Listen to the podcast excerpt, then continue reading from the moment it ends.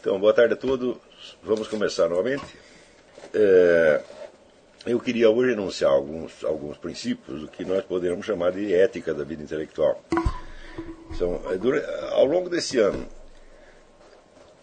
nós vamos nos concentrar mais na técnica e na ética da vida intelectual do que nos assuntos filosóficos propriamente dito. O que eu enunciar, por enquanto, de temas filosóficos é só para ilustrar certas coisas que eu estou falando do, dos elementos técnicos, da, da, técnicos e éticos da vida intelectual. Ainda não é um estudo filosófico é, ex professo. É,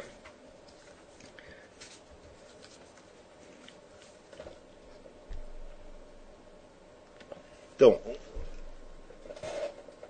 na aula, na aula passada, não lembro se é exatamente na, na última ou na penúltima, é, eu estive explicando a vocês algumas coisas sobre a leitura dos clássicos da filosofia. Em primeiro lugar, que não se devia selecionar as leituras só pela sua importância histórica ou pela sua ordem cronológica ou por qualquer outro motivo, mas selecionar por temas.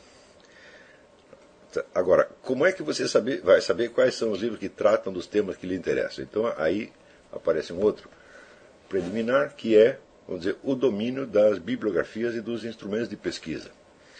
Sem isso, você não vai fazer nada, nada, nada. Quer dizer, antes de você aprender a ler os livros de filosofia, você precisa saber onde eles estão, do que, que eles estão falando, e você ter uma ideia dos índices. Quer dizer, durante um ano você vai se tornar um excelente leitor de índices.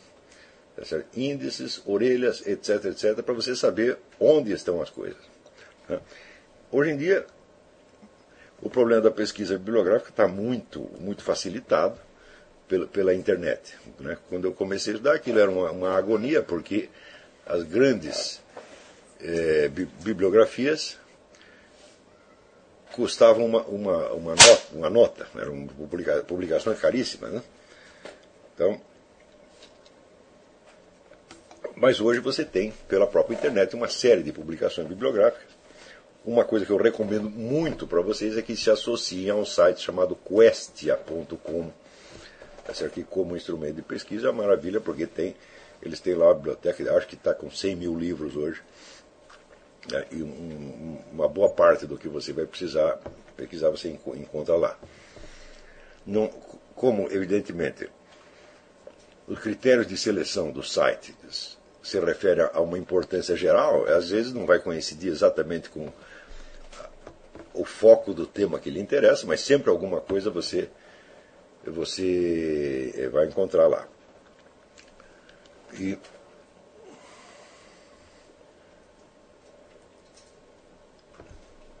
E esses temas, eles devem ser escolhidos não por motivos escolares, não por motivos pedagógicos, mas por motivo de interesse real. É um conselho que o Jean Guiton sempre dizia cave onde você está. Qual é a, o fundamento deste, deste conselho em última análise? Existem dois objetivos diferentes com que você pode entrar numa vida de estudos. O primeiro é a ambição de tornar-se um olhar abrangente. É como se você fizesse um, vamos dizer, pela imaginação, pelo esforço, você se transpusesse a um, a um outro plano, certo? de onde você contempla né, as coisas deste mundo, você contempla a natureza, contempla a história, contempla os fatos, tá certo? e busca obter uma visão geral organizada. Tá certo? Este tipo de ascensão imaginativa é, pode criar uma sensação muito boa. Jacob Burckhardt, no final do, do livro As Considerações sobre a História Universal, né, ele descreve o que ele chama uma coisa deliciosa, a suprema beatitude do entendimento. Quer dizer, o sujeito se colocou num plano superior, então ele observa né, o, o, o, fluxo das desgraças humanas, as tragédias e comédias humanas todas, né, sem participar pessoalmente daquilo, mas contemplando o, o, espetáculo como se fosse um objeto estético, por assim dizer. Tá Bom, esta é geralmente a atitude de quem entra nesse negócio. Entendeu? Quase todos buscam isto.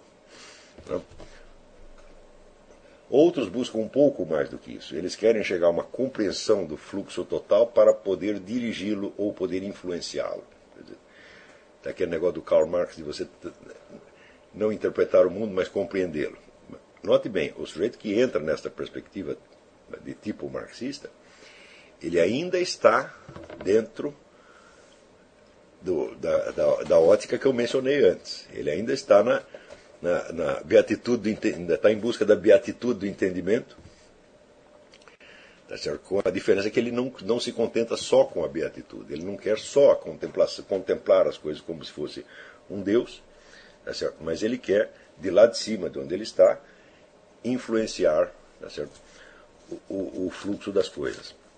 Ele quer transformar o mundo e moldá-lo à sua imagem e semelhança.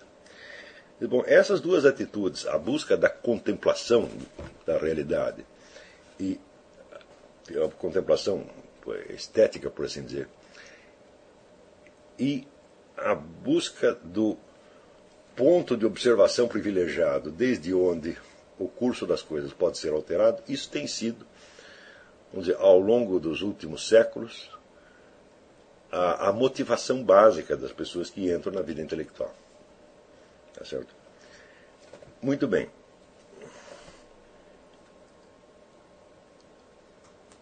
Um pouco de, dessas duas atitudes é, até certo ponto, inevitável.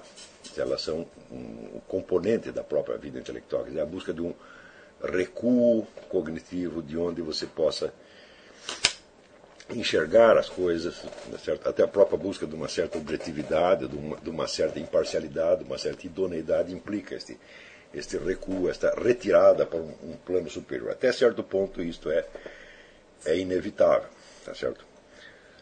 É, digamos que isso alcança uma, uma culminação em Kant, né, com a ideia do, do eu transcendental. O eu transcendental é aquele posto de observação privilegiado desde o qual você compreende não só o mundo da experiência, o mundo que lhe chegou através dos fatos, mas você compreende a própria compreensão que você tem é, desses fatos, colocando-se naquele plano onde as condições, por assim dizer, ocultas, que permitiram a experiência, mas que só se revelam no curso da própria experiência, lhe são, por fim, reveladas e você se torna uma espécie de consciência da consciência. Bom, tudo isso, como eu disse, até certo ponto é inevitável. São componentes técnicos, por assim dizer, da, da vida intelectual. Mas, tomado como objetivo humano, tá certo? essas atitudes se baseiam numa premissa absolutamente falsa, que é a de que nós podemos efetivamente nos colocar acima da realidade e observá-la como se fôssemos o próprio Deus. Há nesta coisa toda uma, uma falha fundamental. Note bem, eu digo isso para vocês porque durante anos, eu não estou falando assim ex cátedra, eu estou falando porque durante anos essa foi também a minha atitude. Ah, quando eu li no, no, no Burkhardt essa coisa da suprema beatitude do entendimento, eu falei, ah, é isso que eu quero, isso aqui é uma maravilha. Então, é, só anos mais tarde é que eu fui compreender que aquilo se baseava numa falha existencial causada justamente pela perda da perspectiva verdadeiramente espiritual. Quando eu falo perspectiva espiritual, eu não quero dizer uma crença religiosa, não quero dizer uma devoção, não quero dizer nada, nada disso, mas eu quero dizer a simples consciência que o indivíduo tem de que acima dele existe um observador onisciente. Hum? Quando você entende que existe o um observador onisciente acima de você, você entende que você não será jamais esse observador onisciente. Você não pode se converter nele. O máximo, coisa que você, o máximo que você pode é permitir que ele vá lhe revelando aos poucos aquilo que você ignorava até sobre você mesmo. Então, a hora que você descobre isto, Tá você percebe que a busca de uma posição privilegiada, um posto privilegiado de observação, como fala o Burkhardt, é uma falácia, é uma mentira existencial. Não é uma coisa verdadeira. Nós não estamos jamais acima de nós mesmos. Tá certo? Então, nós poderíamos comparar essa atitude burkhartiana com a atitude de Santo Agostinho, onde o que ele busca é, sobretudo, a compreensão dele mesmo, tá certo? não como ego transcendental, não como sujeito do conhecimento, mas como sujeito humano do mundo da ação, da incerteza, do pecado, etc, etc. Ou seja, Agostinho está falando do seu eu verdadeiro, seu eu histórico, seu eu temporal. Não tem nenhum eu transcendental ali. Existe o, o, o narrador, que é o, vamos dizer, o autor da confissão, é o homem que está se confessando, e acima dele existe o observador onisciente. Não tem nenhum eu transcendental funcionando como intermediário. Não há um eu acima do eu, você está entendendo? O único eu que tem acima do eu é o eu de Deus mesmo, está entendendo?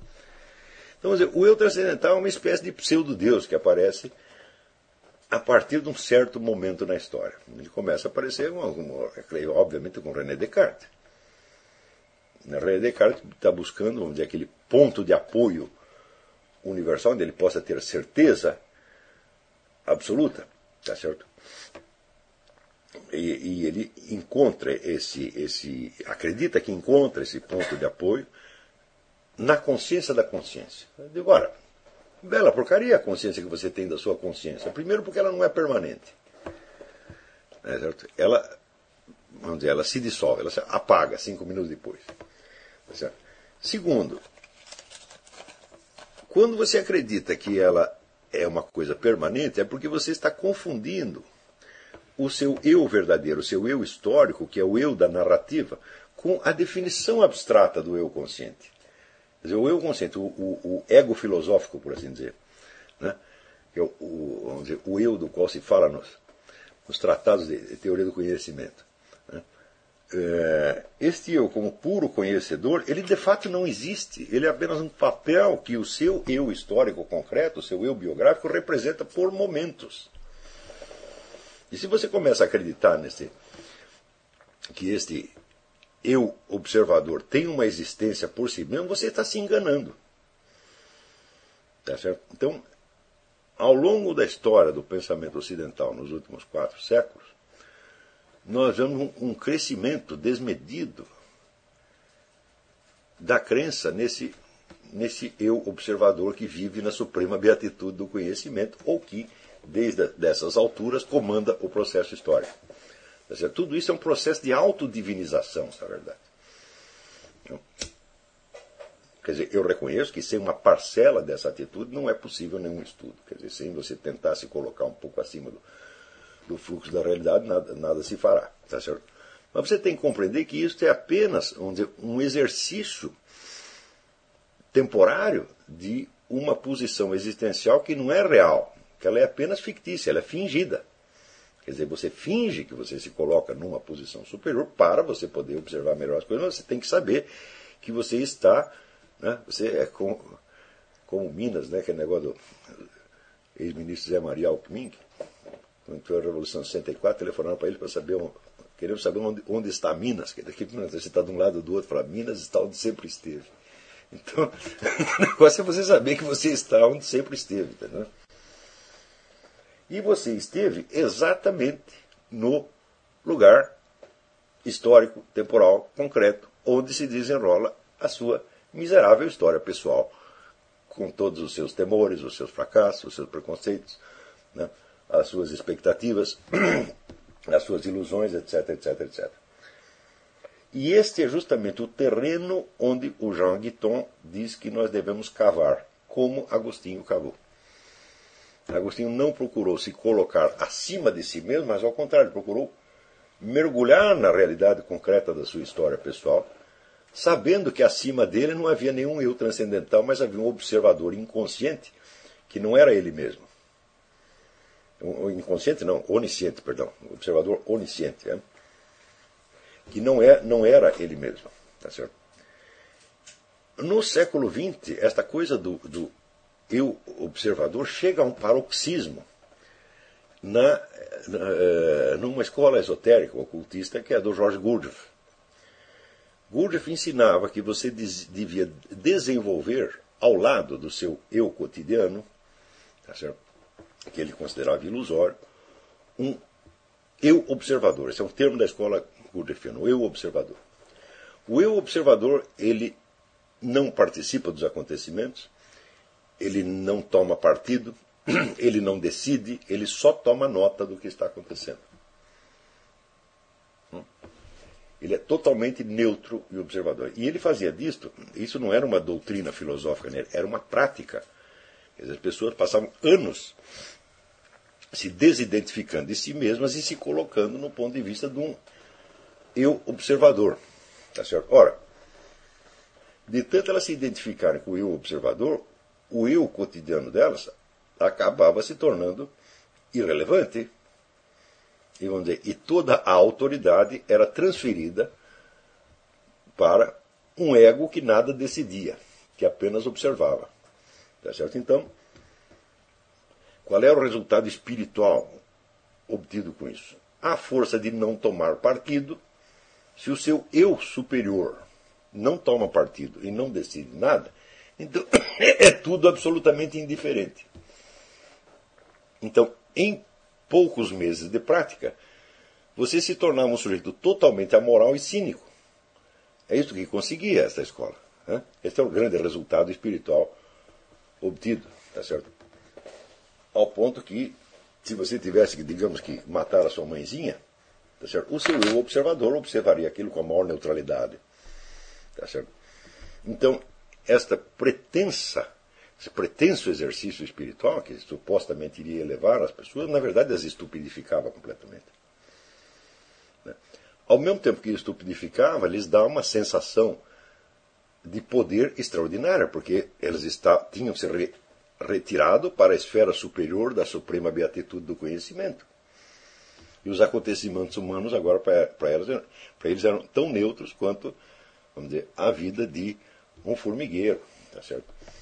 Ou, ou uma comunidade de baratas. Você começava a olhar não só ao seu eu concreto, mas os demais eus concretos, como se fossem pequenas criaturinhas que se agitavam num mundinho insignificante enquanto você pairava nas alturas da pura observação.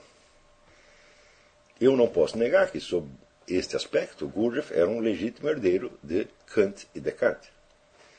Quer dizer, embora ele fosse um camarada que vinha do Oriente, ele estava né, levando às suas últimas consequências uma tradição filosófica ocidental. Hum? Muito bem. Quando você se coloca do ponto de vista deste eu superior, eu transcendental, eu observador, ou qualquer porcaria dessa, o objetivo do seu conhecimento, do seu, dos seus estudos, da sua vida intelectual, é chegar a um conhecimento da objetividade do mundo, tal como vista, por assim dizer, de fora e de cima. Tá Só que acontece que este mundo, tal como você o vê, ele, por definição, não existe. Por quê? Porque você, na realidade, você jamais esteve na posição deste observador. Este é apenas um papel que você está desempenhando. E uma das coisas curiosas do, do, do, do, do é, era precisamente que ele dizia aos discípulos: oh, vocês têm uma infinidade de eus. Nenhum deles vale nada. Tudo, tudo isso aí é ilusão. É certo? Eu disse, bom, isso pode até acontecer, tá certo? porém, o eu observador é certamente mais fictício do que todos eles. Porque ele é criado premeditadamente. Tá?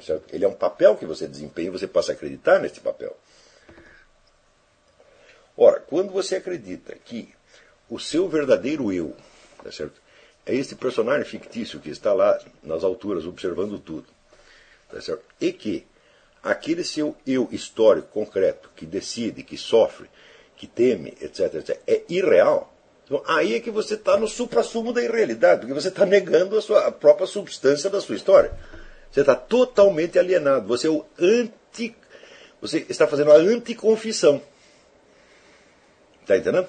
Ou seja, enquanto Agostinho buscava penetrar mais profundamente na realidade da sua existência temporal histórica, é, e confessar-se autor de seus atos, mesmo mínimos, mesmo atos desconhecidos, mesmo atos puramente interiores, não puros pensamentos que ele tinha, e reunir tudo isso e dizer eu sou isso, eu fiz isto, eu assumo a responsabilidade disso.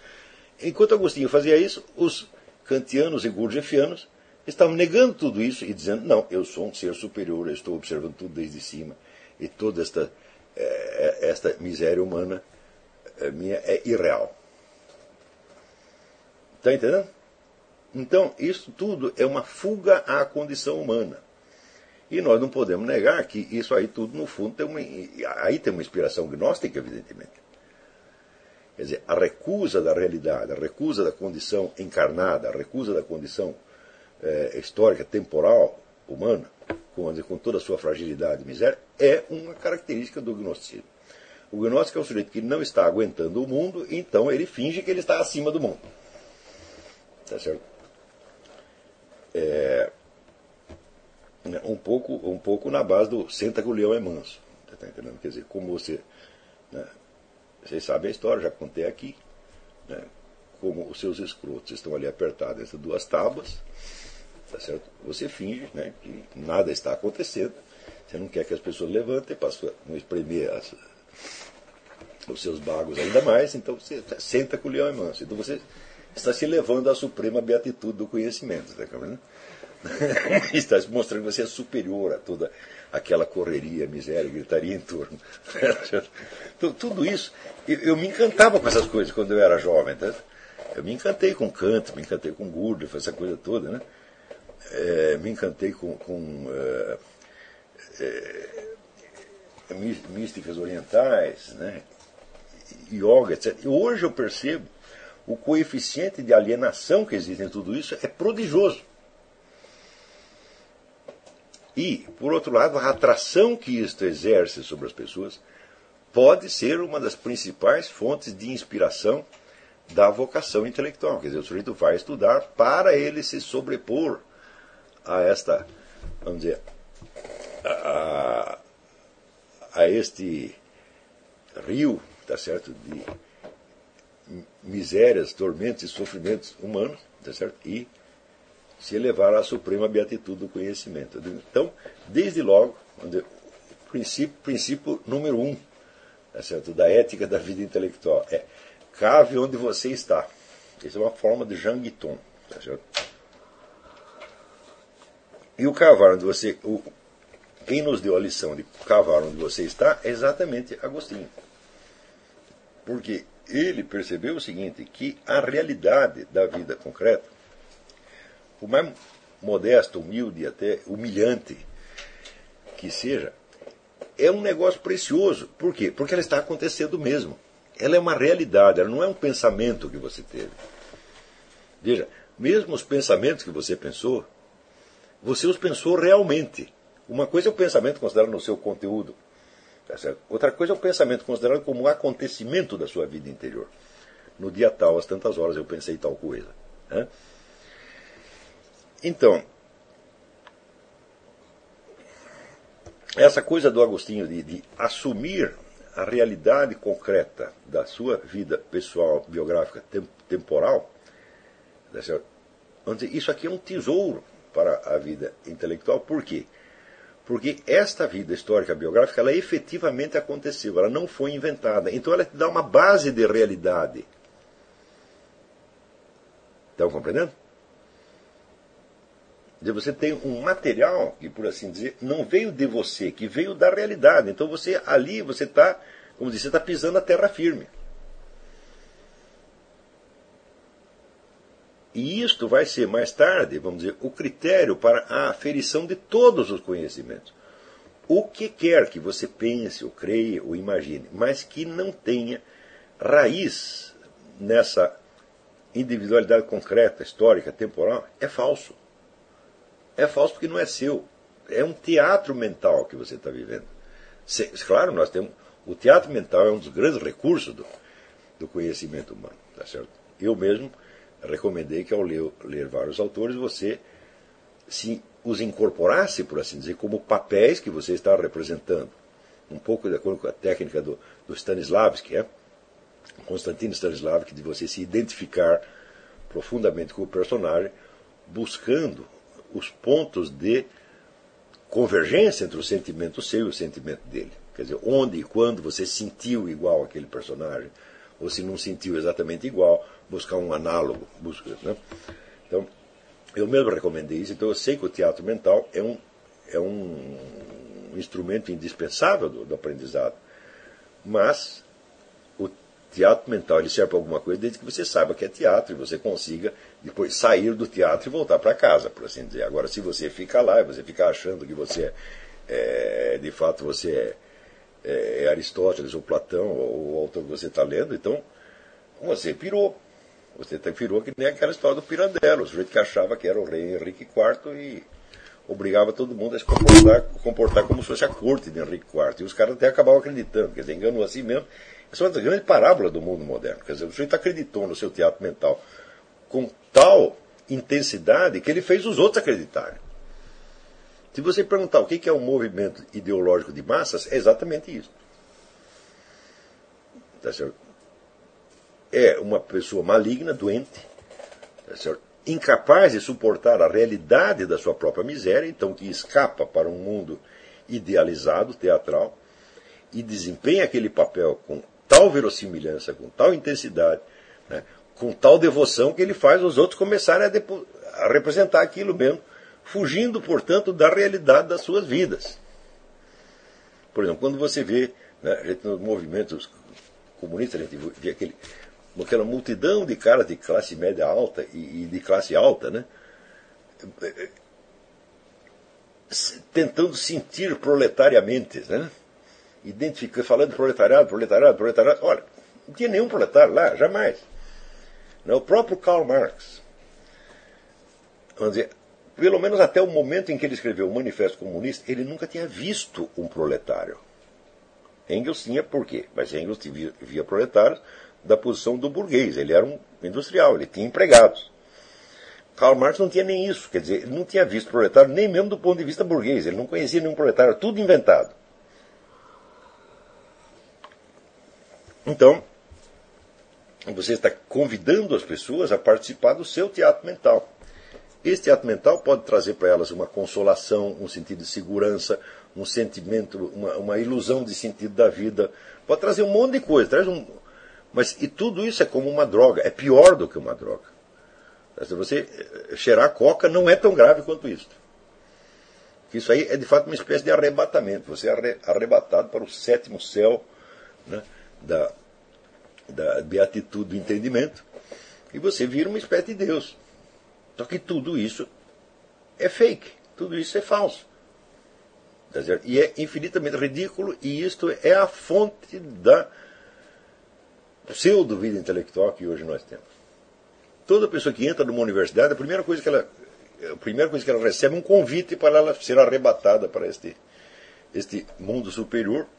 Tá então, não é de estranhar, vamos dizer, que a própria linguagem dessas pessoas adquira, logo no começo, por uma espécie de impregnação, por uma espécie de osmose verbal, aquele, é, aquele estilo pedante, meio rococó, você está entendendo? Com que falam, por exemplo, os professores da USP, todos falam assim, todos falam igual. Não é isso? Por que, que eles têm que falar assim? Porque essa linguagem é necessária para manter a ilusão do, do, do eu transcendental. Quer dizer, nós nos arrebatamos todos para um outro plano. Nós somos agora, por assim dizer, é, nós somos a classe revolucionária, nós somos o novo príncipe de Maquiavel, nós somos, em suma, nós somos um imbecil coletivo, né? Certo? E nós nos achamos lindos uns aos outros. Né? E desde essas alturas nós podemos, por exemplo, passar a vida como, por exemplo, Roberto Mangabeira Unger. Você vai ver que você lê os livros do Mangabeira Unger, que até os primeiros eram bem escritos, depois os outros não gostam, não. É,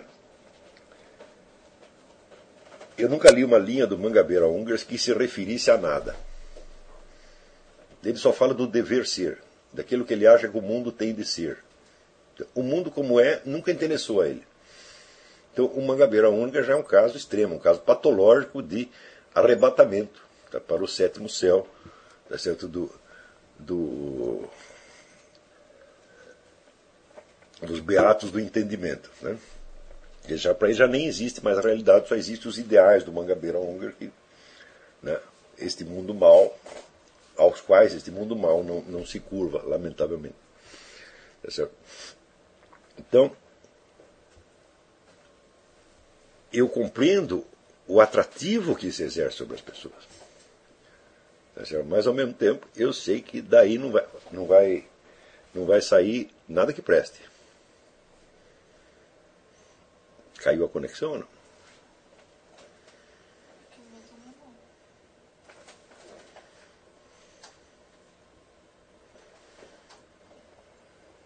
Acho que caiu a conexão só deste aqui.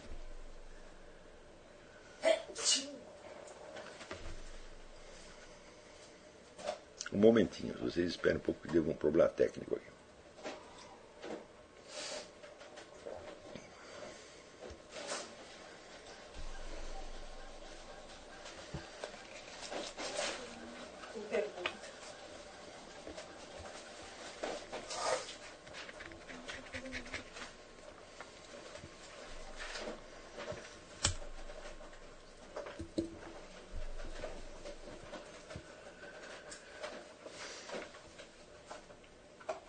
Pronto, voltou. Está tudo normal.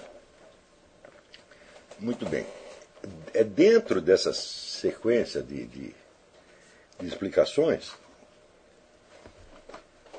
nós podemos aproveitar aqui uma pergunta enviada pelo Marcos Maris. Diz ele: é possível fazer um paralelo entre a tentativa de fuga da realidade do indivíduo inserido na perspectiva gnóstica, mesmo assumindo a ótica pós-vida, e a esperança futura prometida por Deus aos que têm fé.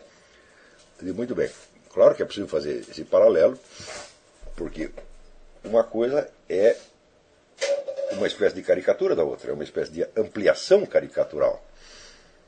Tá certo? É, nas últimas semanas, é, eu tenho estudado muito aqui, com a, com a ajuda aqui da Isabela, é, o fenômeno do milenarismo. Para é um, é um elemento importante da formação da mentalidade revolucionária, como a gente está é, envolvido nessa pesquisa faz tempo, então temos que tirar uma série de dúvidas a respeito do fenômeno milenarista. O que, que é o milenarismo? O milenarismo é a expectativa ou a esperança de um reino futuro tá certo, de paz, ordem e justiça né, a acontecer quando da vinda de Nosso Senhor Jesus Cristo,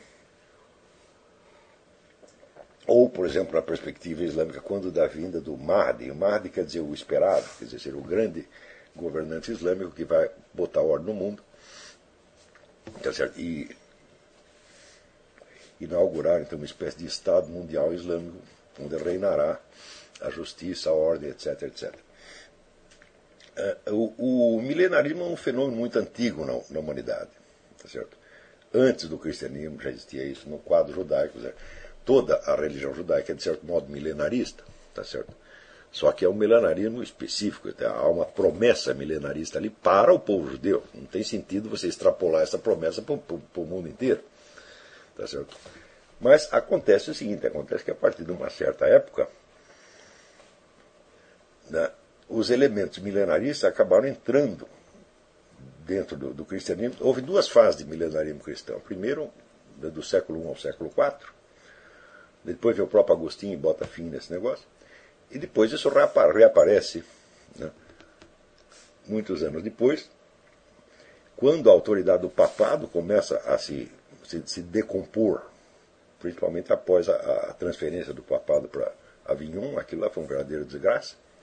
Né? A Roma foi invadida, aquilo lá virou um verdadeiro puteiro, entendeu? E, então a igreja estava muito desmoralizada. E aí começa a aparecer uma série de movimentos rebeldes de, de, dentro e de fora, de fora da igreja, sem contar dizer, a pressão do invador, invasor islâmico por fora. Então, neste quadro ressurgem as ideias, esperança milenarista. Todo mundo começa a ficar louco por algum motivo, todo mundo tem algum problema, começa a projetar um futuro maravilhoso. Né? Por exemplo, os judeus, quando são expulsos da Espanha, imediatamente eles começam a sonhar um outro mundo maravilhoso, já que está tudo neste mundo aqui, está tudo na porcaria mesmo, então deve ter um, um mundo milenarista que vem depois. A Igreja Católica sempre foi explícita em condenar a especulação milenarista, baseado no quê? Naquele texto que eu citei, de Atos dos Apóstolos, capítulo 1, versículo 7, onde Jesus Cristo diz explicitamente: não é para vocês conhecerem né, o prazo do fim. Ora, medite um pouco. Se você não sabe quando uma coisa vai acontecer, você não sabe qual é o contexto histórico em que ela vai acontecer. E se você não sabe qual é o contexto histórico dela, você não sabe a significação dela. Ou seja, você não sabe nada. Zero. Então, qualquer especulação a respeito do fim dos tempos, tá certo? Está formalmente proibida. E o que quer dizer esta proibição? Pense, pensem bem, isso é, uma, é um elemento maravilhoso, se vocês pensarem bem. Veja, muitas pessoas reconhecem da boca para fora a limitação dos conhecimentos humanos. Por exemplo, Kant reconhecia. Né? É, todos os filósofos modernos sempre falam os limites do conhecimento humano. Né? Mas isso é tudo um flatus voces. Não é um reconhecimento efetivo. Por exemplo, o pessoal da, os praticantes da ciência moderna sempre falam isso, né? nossos conhecimentos são limitados, etc, etc.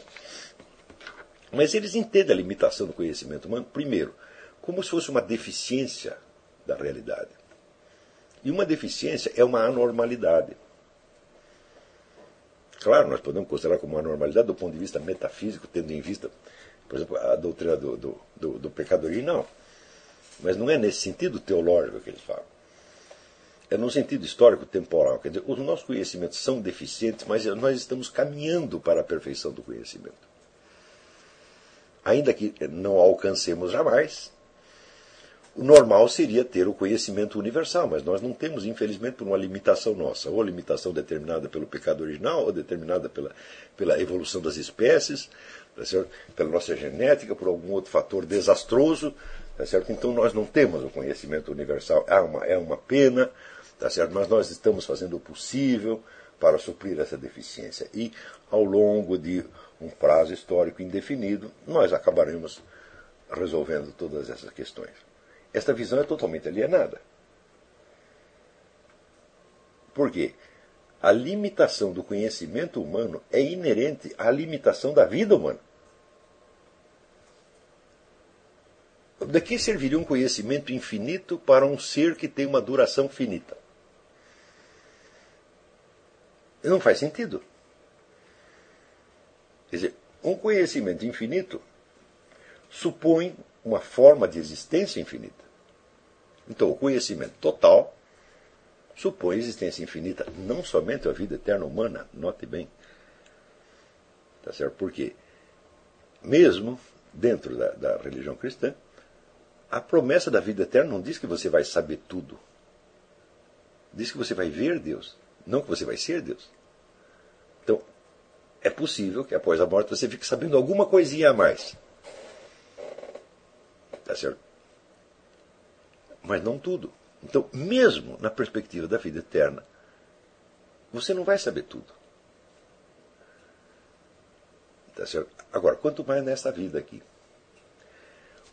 Outra coisa, quando as pessoas apostam, vamos dizer, no progresso do conhecimento, no progresso da ciência, e descrevem a estrutura da, da, da evolução cultural como se fosse uma caminhada em direção ao conhecimento universal e perfeito, elas esquecem o seguinte: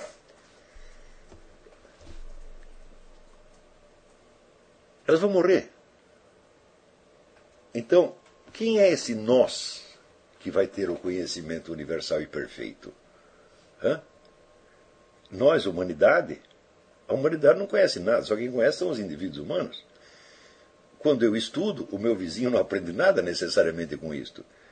Saber alguma coisa é saber algo que os outros não sabem. Portanto, não existe esse nós, humanidade, que vai saber tudo. ou mesmo o que vai saber mais. Quando um fulano um cientista amanhã ou depois, souber mais do que o cientista que está vivo hoje, esse cientista de hoje estará morto. Ele não saberá nada mais além do que ele sabe hoje. Então, esta ideia, vamos dizer, do conhecimento humano que está crescendo, é uma ficção, é uma figura de linguagem na qual as pessoas acreditam. Essa é uma fuga à estrutura da realidade. Quando Cristo diz não é para vocês saberem o fim, tá ele não está dizendo que vocês não devem saber o fim. Ele está dizendo que vocês não sabem mesmo. Então, ele está dizendo que a impossibilidade humana de obter um conhecimento total não é uma falha da humanidade, é um elemento constitutivo da própria ordem da realidade. Então, vamos dizer, a finitude e limitação dos nossos conhecimentos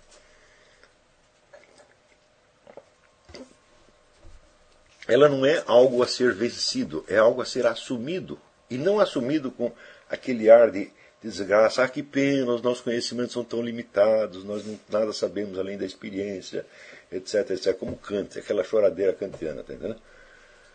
Não é isto. Vamos dizer, esta limitação é a estrutura real da nossa existência. É ali que nós estamos, é ali que você tem de cavar. Hum? Isso mostra para você o seguinte, que o elemento do desconhecido e do mistério, ele está presente permanentemente na estrutura da existência. Se você tem, dizer, a expectativa de você alcançar uma iluminação geral que vai, vai te revelar tudo, você se priva de conhecer um dos elementos fundamentais da estrutura da realidade, que é a presença permanente do mistério. O mistério, ele não está totalmente fechado. Ele se abre de vez em quando e deixa você ver um pouquinho. Este pouquinho é precioso, mas você se priva deste pouquinho, tá certo? Se você quer ter tudo. se você, mesmo reconhecendo a limitação do conhecimento humano, você entende esta limitação como se fosse uma privação, como se fosse um defeito, como se fosse algo a ser vencido, né? Você fugiu da estrutura da realidade. Então, os momentos de abertura que o mistério lhe oferece serão perdidos para você. Está entendendo? O que, que são esses momentos de mistério? Não são necessariamente esses momentos de revelação do mistério não são necessariamente revelação no sentido religioso. Tá certo?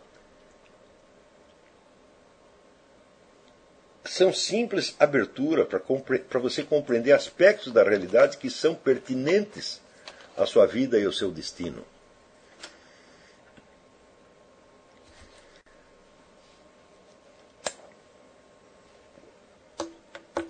E vamos dizer, são aberturas que lhe permitem permite a você instalar-se na realidade da sua vida com um realismo terrível.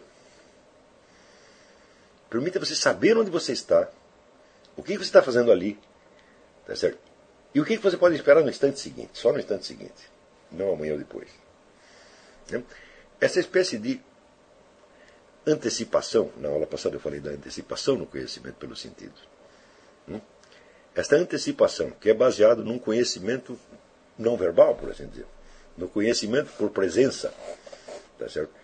É um elemento sem o qual você não pode se orientar na realidade. E é isto que você perde quando você quer voar para as alturas do eu transcendental, ou quando você aposta na, como é que se na perfectibilidade infinita do conhecimento humano, ou quando você lamenta né, é, ou você fala das limitações do conhecimento humano como se fosse um defeito e não um dado da própria realidade. Quer dizer, a finitude do conhecimento humano é um dos pilares sobre os quais é construída a nossa própria existência. Então, o importante não é vencer o desconhecimento, mas encontrar um modus vivendi com o mistério que lhe permita ter, vamos dizer, uma reação adequada ao mistério. E, portanto, você obter o coeficiente de luminosidade que você precisa naquele momento e naquele lugar para você poder agir, pensar, conhecer e decidir responsavelmente. Isto é o máximo que o ser humano pode alcançar. Isto e não a suprema beatitude do conhecimento. E aí, novamente, o, o, o mestre nosso é Agostinho. E a filosofia baseada na confissão da sua condição real. Tá entendendo? O resto é fuga da realidade. Pode ser gostoso, como um teatro, tá certo? pode lhe dar uma impressão de beatitude, de prazer, etc. Mas é tudo falso. Então, a diferença, eu não digo que esta, que esta atitude seja sempre de inspiração gnóstica, não, existem muitas inspirações. Tá certo? Você vira, por exemplo, é, Santo Irineu, que escreveu um livro clássico contra as heresias, Santo Irineu era um milenarista. Entendeu? Então, quer dizer, os elementos que vão contribuir para a, a confusão revolucionária dos tempos modernos, eles aparecem nos lugares mais imprevistos. Quer dizer, o maior inimigo das heresias fomentou uma coisa que em si mesma não é, não é herética, porque não forma uma doutrina total, mas é um elemento, vamos dizer, originador de muitas heresias. Então, essa perspectiva milenarista ela é justa e ela está integrada na realidade se você entende que, primeiro, você não sabe o que é o fim do mundo, você não sabe o que é o segundo retorno do Cristo e você não vai saber jamais. E não adianta especular. Hum? Então, aí a única atitude realista tá é você entregar-se a uma inteligência infinita que sabe o que está fazendo e que não vai te contar o que ela vai fazer. Se você abdica de especular estas coisas, o que acontece? A realidade começa a abrir-se para você. Está entendendo? Você não vai saber o fim do mundo, você não vai transcender a sua condição, mas você vai entender a condição humana, tal como ela é de fato. Você vai cavar onde você está. Entendeu? Então, onde está o petróleo, onde está a riqueza? Está aí onde você está. E a técnica é a do Agostinho, é a confissão, é falar a realidade, é aceitar a condição humana na sua plenitude, onde tudo é precioso, tá inclusive os detalhes mais irrisórios, os pecados, as misérias, etc. Tudo isto é precioso. Por quê? Porque é a realidade. Entendeu? Então, uma vez, uma aluna minha, que era uma mulher muito bonita, chegou e falou: Olha, estou cansada de ser admirada pela minha beleza, eu quero ser admirada pela, pela minha inteligência, pelos minha, meus conhecimentos, etc, etc. Eu falei: ah, minha filha, isso aí é vaidade sua. Por quê? Porque todas essas porcarias que você pensa é você que está inventando. Ao passo que a sua beleza foi feita por Deus.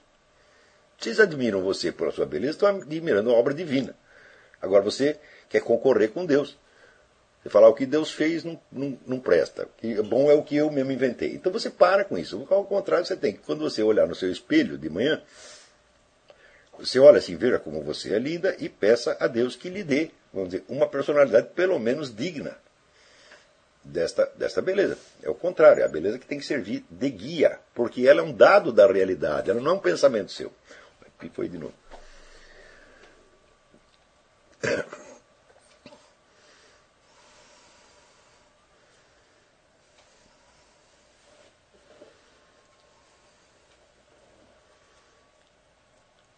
Momentinho só.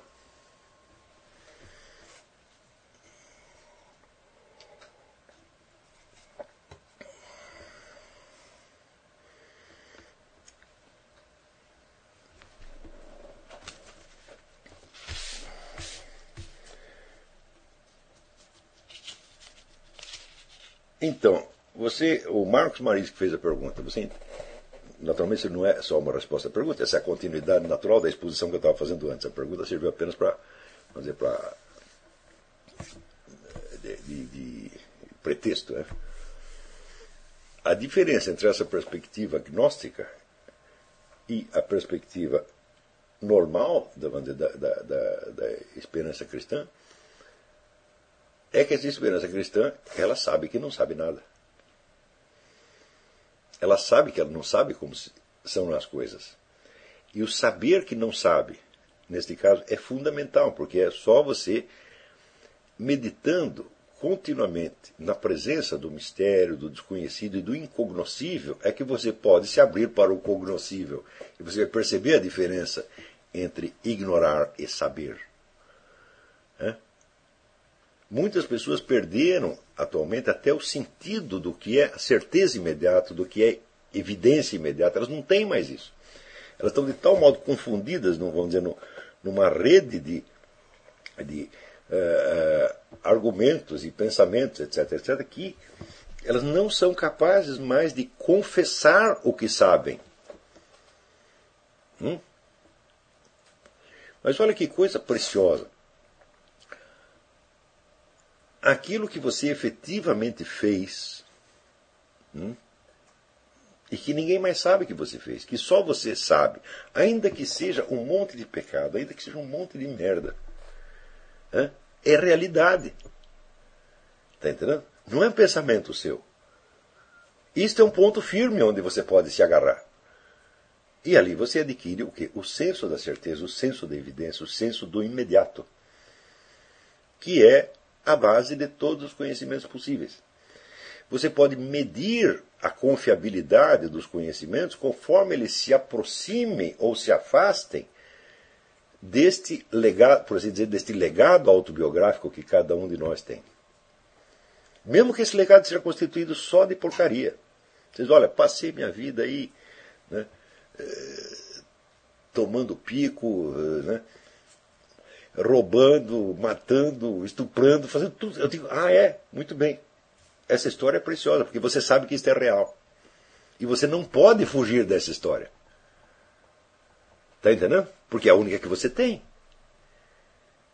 Então, esta história,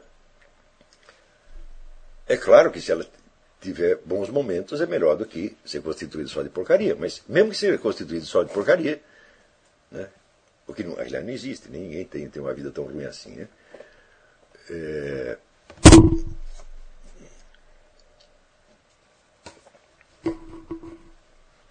por exemplo, quando as pessoas reclamam dos seus pais, de ah, meu pai me abandonou, etc. etc. Por pior que seja o seu pai, tem uma coisa que ele fez por você que você não poderia fazer, ele gerou você. Então, no mínimo, esta, esta gratidão você tem que ter. O cara fez algo por mim, que eu jamais poderia fazer. Tá certo? Então, vamos dizer, este é um dado da realidade. Então, a sua história também, ela é este patrimônio de dados de realidade que você não pode negar. Então, por exemplo, quando você estuda história, ou ciências sociais, ciências políticas, qualquer coisa, você deve perguntar assim essas coisas que eu estou pensando, que eu estou acreditando a partir do que eu li, do que eu estudei, eu as conheço com certeza como conheço a minha própria história. Hum? Se eu não conheço, não tenho esse grau de certeza, então eu tenho um grau menor de certeza. E aí você pode aplicar aquele critério que está na apostila Inteligência, Verdade e Certeza, que é o da gradação dos seus conhecimentos. E a partir da hora que você tiver essa gradação, fala, ah, aí você se tornou um estudioso responsável. Porque você, quando acredita que sabe algo, você sabe se sabe aquilo. Com certeza imediata e evidência.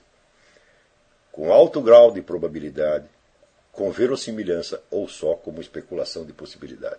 E se você não sabe distinguir esses quatro, se você não sabe que aquilo que você sabe é certo, razoável, verossímil ou meramente possível, então você não sabe nada a respeito. Quer dizer, a gradação da confiabilidade do conhecimento é básica para a ética da vida intelectual.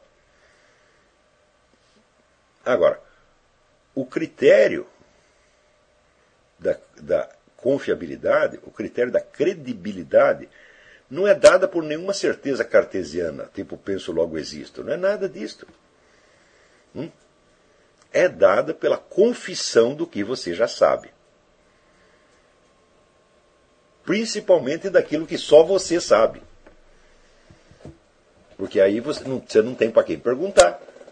E se você não tem para quem perguntar, você não será escravo de pretensas autoridades externas. Você é o único juiz.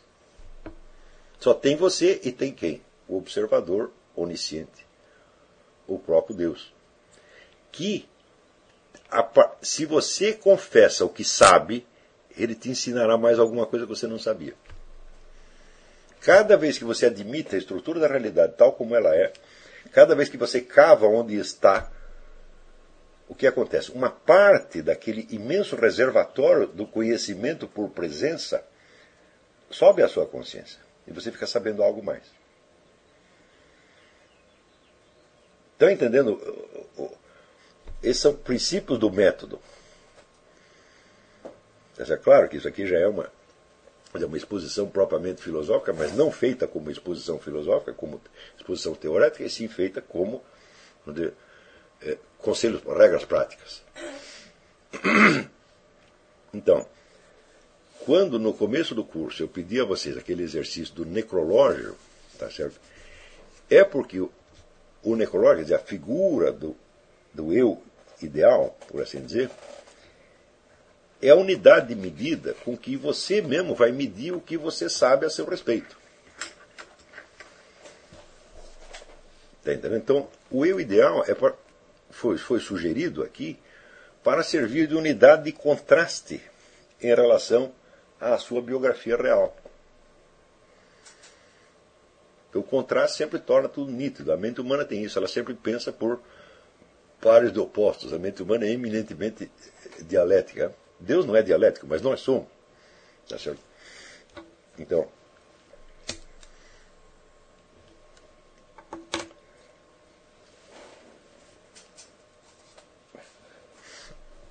Então, vamos aí, Marcos Marisa, a diferença entre a esperança cristã e vamos dizer, a fuga gnóstica da, da realidade é que o gnóstico foge para uma dimensão superior onde ele acredita que vai ter um conhecimento universal.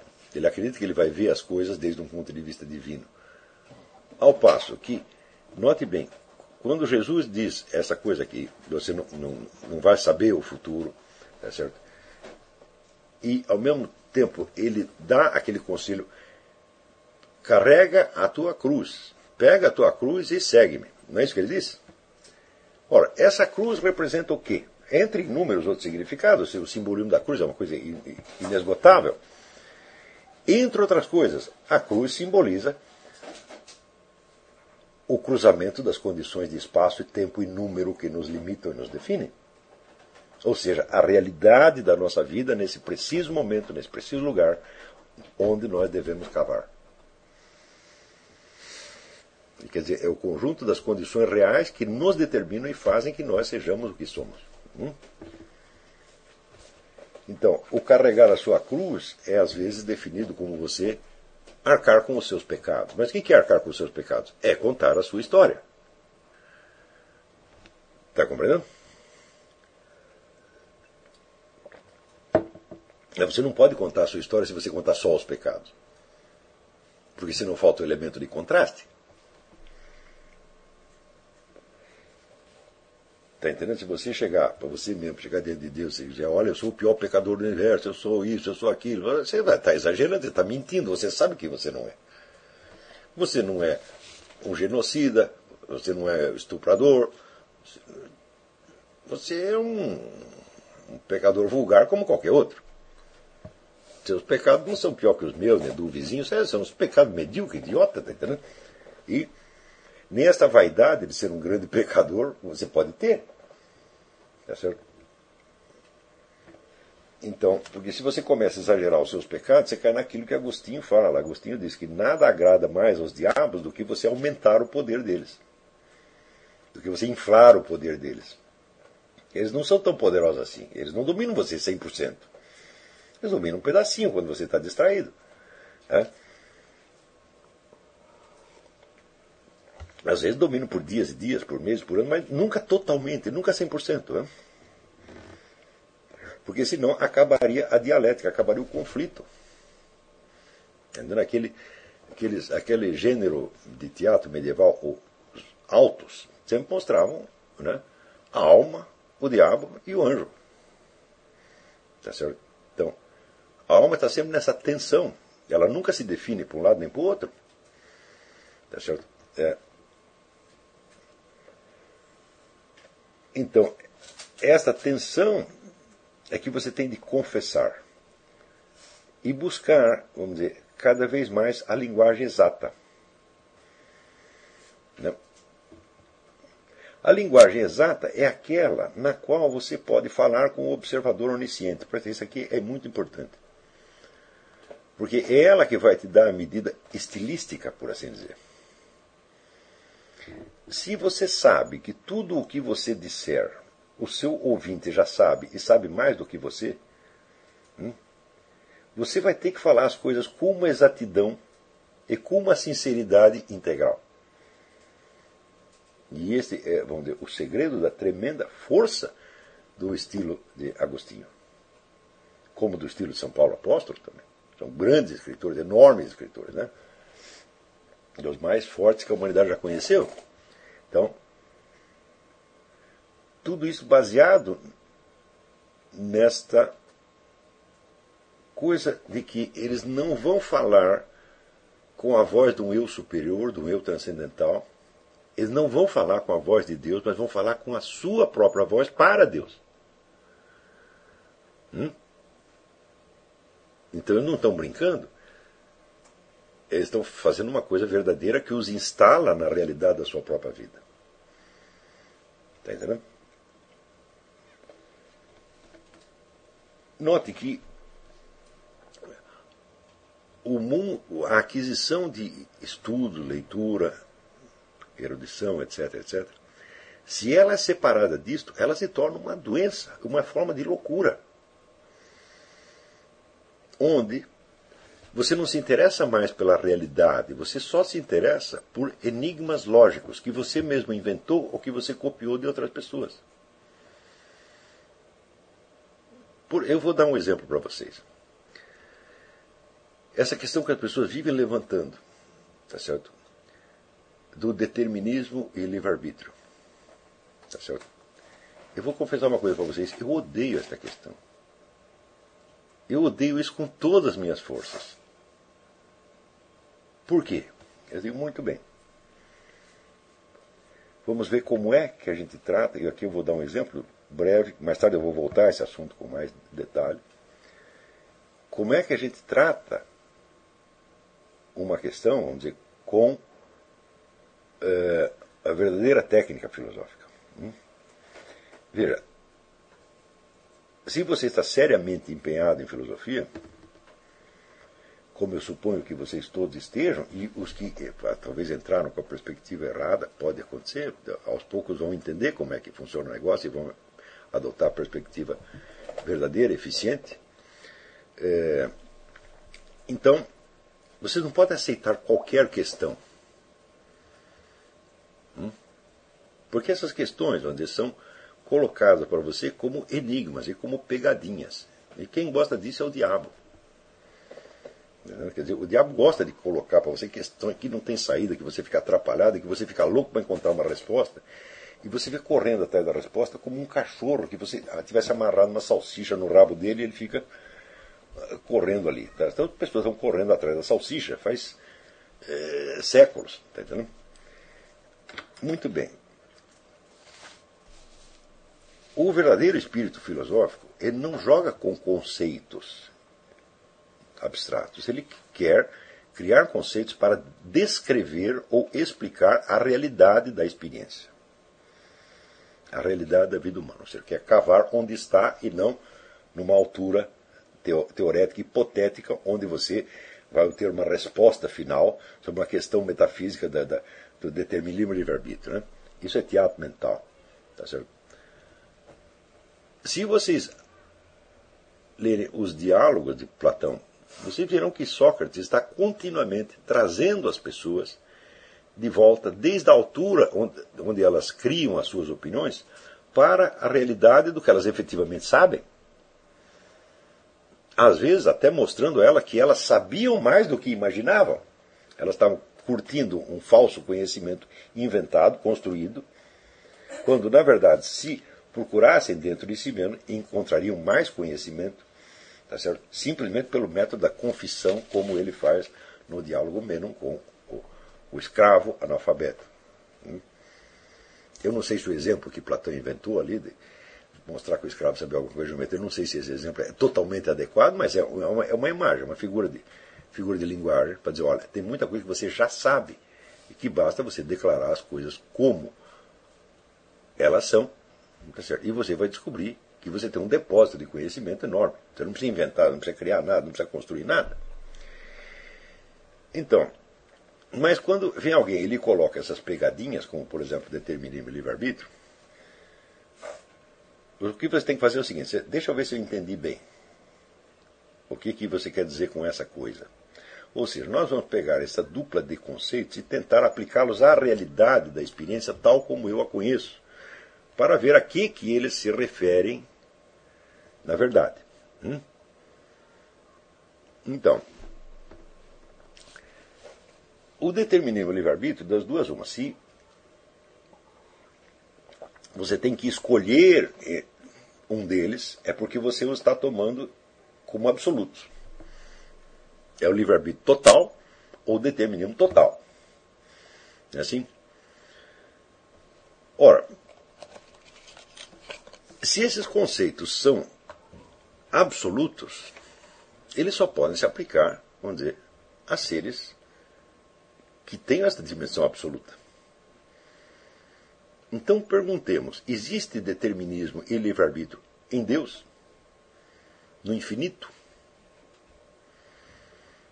Deus pode ser livre ou predeterminado? Hum? Bom, por um lado, vamos dizer, ele já sabe tudo o que vai acontecer e tudo o que ele vai fazer. Sem dúvida. Ele é onisciente, então ele já sabe tudo. Então, digamos, ah, então ele está predeterminado. Hum? Digo, sim, mas ele está predeterminado por quem? Se nada o predeterminou, ele não pode estar predeterminado. Não é porque ele decidiu fazer tal qual coisa, tá certo? Que você pode dizer que ele está predeterminado. Ele não está predeterminado, ele está determinado. Ele está decidido. Hum? Por outro lado, Deus pode ser livre. Eu digo, livre do quê? Hum? Existe um elemento externo que possa coagi-lo? Não. Então ele não pode ser nem prisioneiro nem livre. Esse conceito não se aplica. Então, de cara, tiramos, excluímos esta, esta dimensão. O conceito de determinismo de arbítrio não se aplica a Deus e, portanto, não podem ser é, tratados nesse nível. Muito bem, tentemos agora então aplicá-lo aos seres humanos. Hum? Vejamos se um determinismo absoluto, ou um determinismo, ou uma liberdade absoluta, pode ser concebida em função da realidade dos seres humanos, tal como ela se apresenta na nossa experiência. Hum? Digo, muito bem. Se eu tivesse uma liberdade absoluta, eu faria o que eu bem entendesse. E nada poderia me limitar. Hum? Ou seja, todos os seres em volta estariam todos predeterminados por mim. Então, a minha liberdade absoluta traria o determinismo para todos os outros. Estavam todos ferrados. Hum? Se existe um ser humano absolutamente livre, ele é o único. Não pode haver dois seres humanos livres. Então, conceito da liberdade absoluta, babau. Hum?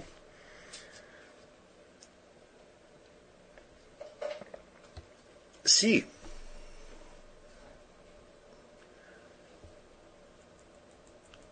por outro lado, eu estivesse totalmente predeterminado, hum, os meus pensamentos também estariam predeterminados. E não haveria possibilidade de eu me colocar alternativas. Se eu estou predeterminado, os meus conhecimentos também estão predeterminados. Estão predeterminados todos desde já, e eu tenho em mim já o conjunto de todas as predeterminações que me definem. Hum? Portanto, eu tenho de tê-las não somente no meu ser, mas também no meu conhecimento. Hum? Então, se eu fosse totalmente predeterminado, eu não poderia colocar esta questão. Então, vemos, primeiro excluímos, determinamos o arbítrio do plano divino. Não podemos, não se aplicam a Deus. Hum? Tomados como conceito absoluto, também não se aplicam a mim. Agora eu vou lhe dar um exemplo. Você se apaixonou pela fulaninha. Hum? E você quer pedi-la em casamento. E você sabe que ela está apaixonada por você. Você sabe que você não é nenhum idiota. Você já percebeu o negócio. Então você vai pedir em casamento e você sabe que ela vai aceitar. Hum? Ela fez isso por determinismo ou por livre-arbítrio? Hum? Ela está totalmente livre? Não, se ela estivesse totalmente livre, ela poderia mudar 100% num instante, sem nenhum motivo. Hum?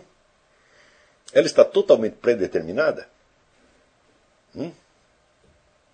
Não, porque senão o sim que ela vai dar não teria valor para você. E você nem pediria. Então, esta simples situação humana, uma situação elementar, que todo mundo, toda pessoa casada passou pelo menos uma vez na vida. Os divorciados também, os viúvos também. Todo mundo passou por isso. Tá certo? E quem não passou, vai passar. Tá certo? Espero que passe, pelo menos. Essa situação tão simples não pode ser descrita em termos de determinismo e livre-arbítrio. Ora, se existe uma situação humana, uma única, que não pode ser descrita em termos de determinismo e livre-arbítrio, muito menos o poderá a totalidade da condição humana. Hum?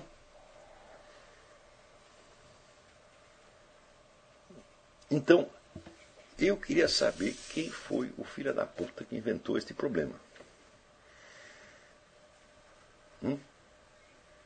Inventa dois conceitos extremos, absolutos, e joga para você e quer que você escolha. Hã? Se você escolher um, está errado. Se você escolher o outro, também está errado. Se você escolher uma mistura dos dois, também está errado, porque a mistura os anularia automaticamente. Se você disser nós somos meio determinados e meio livres, você não disse nada. É, não, preciso, não preciso explicar muito isso. É, vocês são inteligentes. Entenderam o sujeito que é meio determinado, meio livre, não é determinado nem livre, ele é uma terceira coisa, que você não sabe explicar o que é. Então, muito bem, é essa terceira coisa que interessa. E essa terceira coisa é a realidade da condição humana com toda a sua complexidade. Hum? Existem centenas de conceitos filosóficos que são só pegadinhas. São fuga da realidade. Você não pode descrever. Se você não pode descrever a realidade naqueles termos, para que usar esses termos? Estão compreendendo?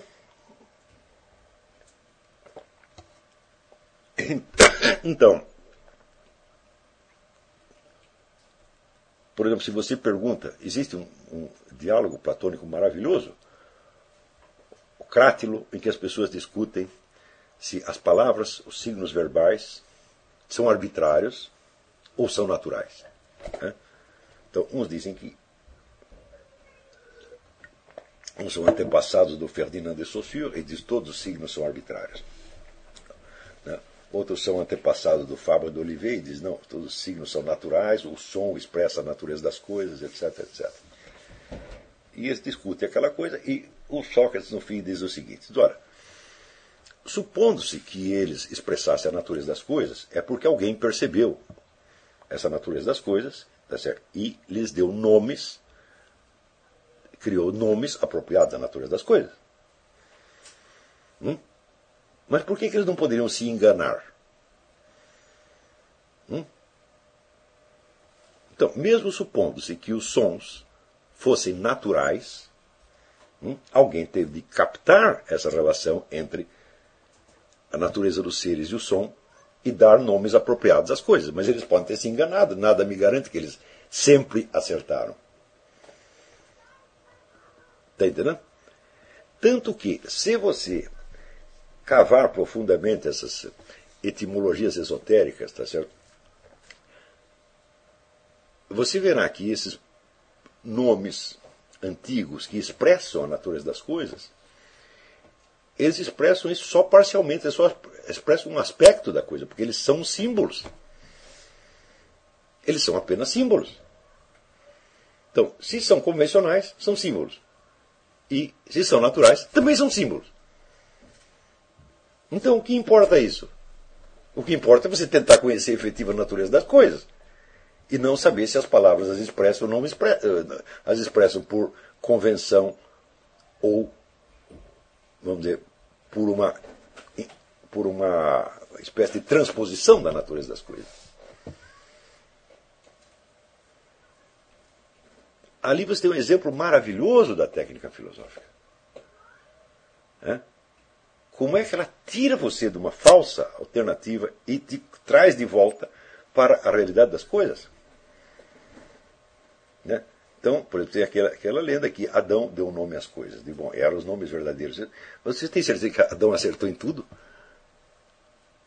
E você tem certeza que quando Adão nomeou alguma coisa segundo a natureza, aquela coisa tinha somente aquela natureza ou tinha várias naturezas superpostas? Hum?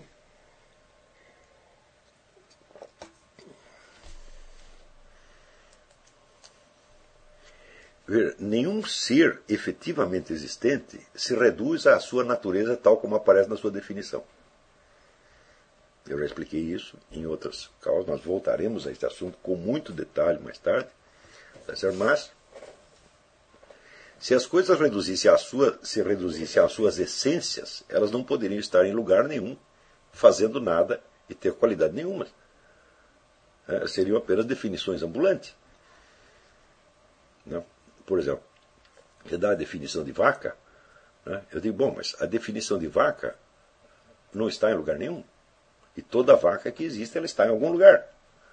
Ou ela está no estábulo, ou está no pasto, ou está na exposição de animais, tá certo? Ou, ou, ou, ou invadiu o seu jardim, está comendo as, as roupas do seu varal. Alguma coisa ela está fazendo e está em algum lugar. Isso não está na definição. Isso são elementos ditos acidentais. Então, a acidentalidade é um componente essencial da realidade. Hum? Se os nomes todos dissessem as naturezas das coisas, nós não poderíamos falar das acidentalidades.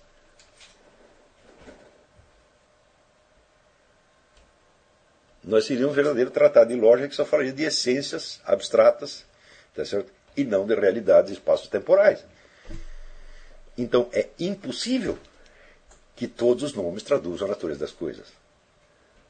E é impossível que todos os nomes sejam absolutamente convencionais. Ou seja, essa questão da convencionalidade ou da naturalidade, essa questão não se coloca. Ela é uma alternativa, uma alternativa artificiosa, hum, concebida por algum desocupado para manter a humanidade ocupada em masturbação mental. Está compreendendo? Então é necessário que não só os seus conhecimentos positivos nasçam da experiência verdadeira, mas até as perguntas têm que nascer da experiência e têm que se legitimar na experiência e têm que provar que tem importância efetiva e que não são só um jogo mental, elegante ou quanto seja. Está entendendo? E o modo de fazer isso é sempre a mesma técnica da confissão. Neste caso, você pode obter alguma coisa perguntando de onde foi que eu tirei essa ideia. Ao longo de 30 anos de, de, de experiência, eu garanto para vocês, todas as vezes que eu fiz esta pergunta a alguém, de onde você tirou esta ideia, a pessoa me respondia com um argumento em favor da ideia. E daí eu dizia, mas não é isso que eu estou perguntando, eu estou perguntando de onde você tirou, como isto veio parar na sua cabeça, onde pela primeira vez você teve notícia desta ideia. Foi alguém que lhe falou? Foi um livro que você leu? Qual foi o contexto real onde aquilo lhe apareceu? Tá e qual é a história que esta ideia teve dentro da sua mente? E daí as pessoas não sabiam responder.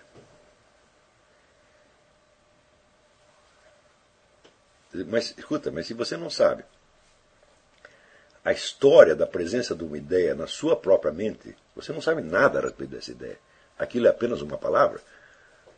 deslocada da condição real, deslocada do contexto histórico, cultural, psicológico real, onde ela apareceu.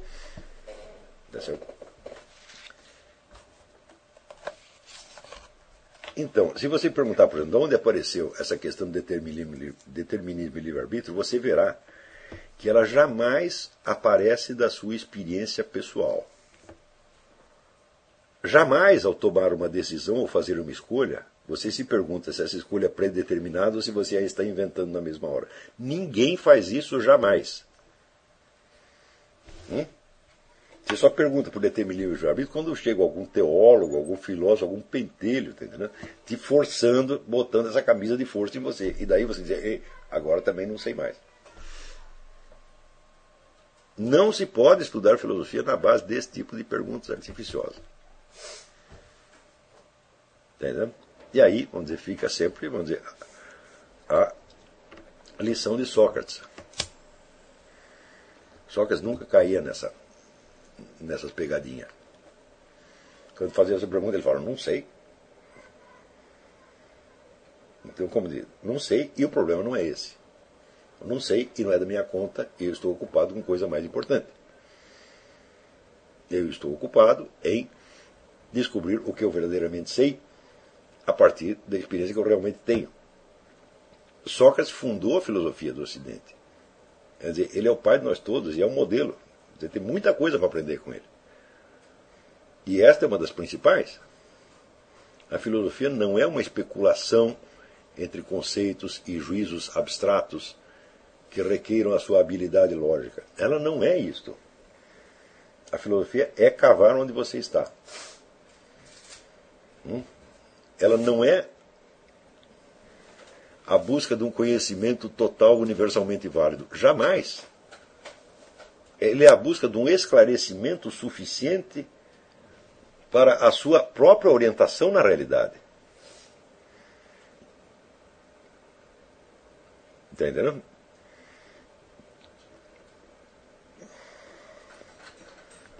Muito bem. Então, ainda dentro da pergunta do Marcos Maris, de certo modo, a resposta já está dada na própria pergunta. Porque uma coisa é você escapar da realidade da sua vida concreta para uma dimensão de suposto conhecimento universal. E outra coisa é você simplesmente confiar numa promessa divina que você não sabe nem como, nem quando, nem nem, nem onde, nem como será realizada.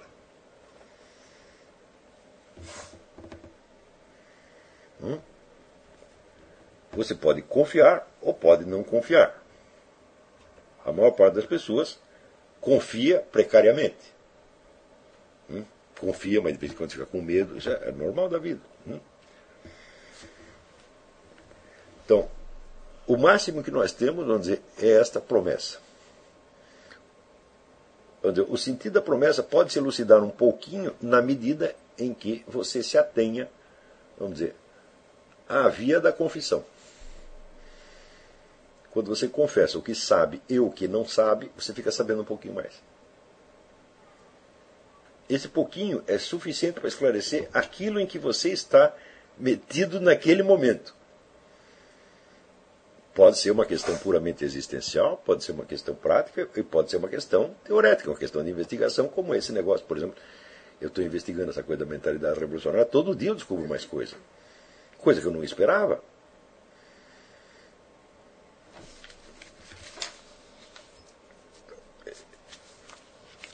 Agora, por que, que eu estou investigando isso? Porque eu quero saber o mistério da história? Porque eu quero criar uma filosofia da história que nos oriente na totalidade do movimento histórico. Falo, não, eu sei que isso é impossível. Hum? Eu quero entender o momento que nós estamos vivendo para saber o que fazer em seguida. É só isto. Note bem. Maurice Pradine definia a consciência como a memória do passado preparada para as tarefas do futuro. Hum? Não, para as tarefas do presente. Então, isso é tudo. Esse é o máximo que nós podemos conseguir. Eu lembro quando eu, eu era criança, eu tinha um complexo de burrice terrível. Eu sempre achava que eu não estava entendendo nada e realmente não estava. A diferença é que eu achava que os outros estavam entendendo e eles também não estavam. Tá certo? Quando eu descobri isso foi uma tremenda decepção. Tá certo? Então, e a partir daí se tornou, vamos dizer, uma grande missão para mim eu entender o que está acontecendo naquele momento e poder dizer naquele momento uma palavra útil, uma palavra que ajude. Na verdade, foi isso tudo que eu quis na minha vida. Eu quero ser o sujeito para quem você pode perguntar o que está acontecendo e eu vou dizer alguma coisa que preste. É só isso. E se você perceber, exatamente isso, é isso que eu tenho feito. Tá certo? Claro que para isso, às vezes, você é obrigado a criar construções teoréticas. Não com o objetivo de você prender a realidade na malha desses conceitos mas apenas de você criar estratégias que lhe permitam entender o que está acontecendo. Permitam, por assim dizer, ajustar o foco da sua inteligência ao foco da sua existência. Uma espécie de antiparalaxe cognitiva. Está entendendo? Então, nesse sentido, vamos dizer, a ideia de confissão, a ideia de cavar onde você está, a ideia que eu uma vez expus no, no, quando teve aquele congresso de, do IBH em Vassouras, de você encontrar a sua própria voz, quer dizer, você ter certeza que você está falando desde o centro mais verdadeiro da sua pessoa. Ou seja, que você está falando para as pessoas com a mesma voz com que você fala para você mesmo, quando está absolutamente sozinho, e com a mesma voz que você fala para o próprio Deus. Senão tem algum treco errado. Muito bem, então vamos aqui a algumas perguntas. Quanto tempo foi de aula aí, você sabe? Então, agora vamos para as perguntas.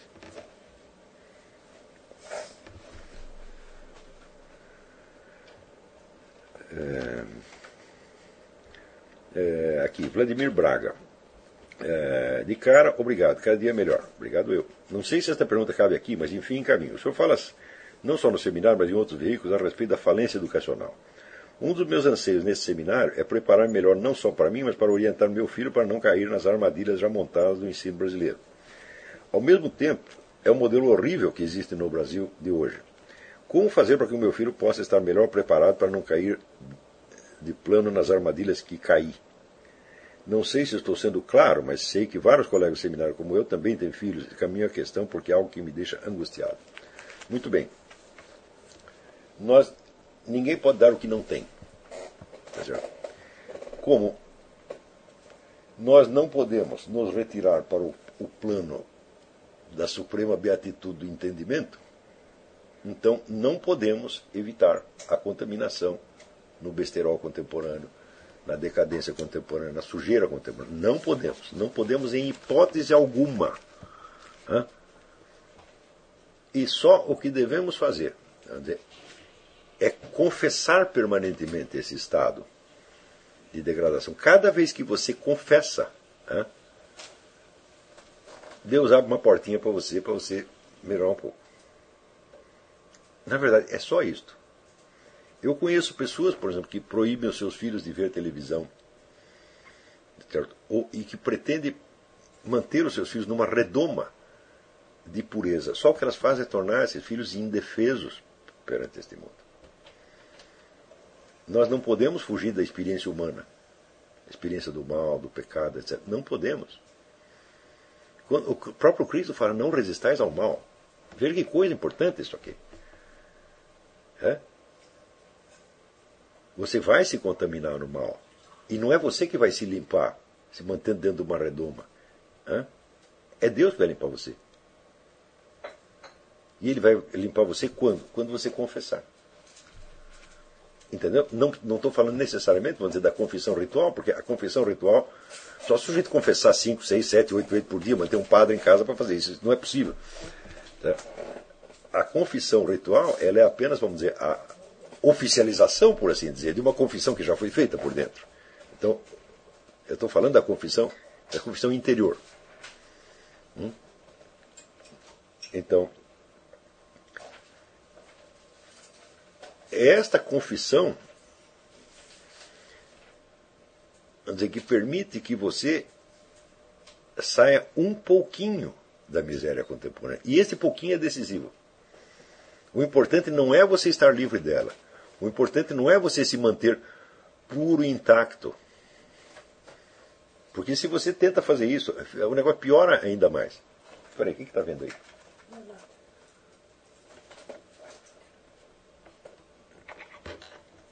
O importante não é você, não é você se manter puro e intacto. O importante é a confissão para que Deus te limpe. Está entendendo?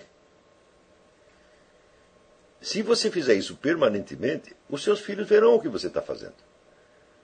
Hã? Eles verão que você não é melhor do que os outros, mas que você está fazendo uma coisa um pouquinho melhor. E eles seguirão você. É este exemplo que você tem que dar. Esse exemplo, vamos dizer, da, de que você consegue perceber a miséria do meio social e cultural, não externamente, mas em você mesmo.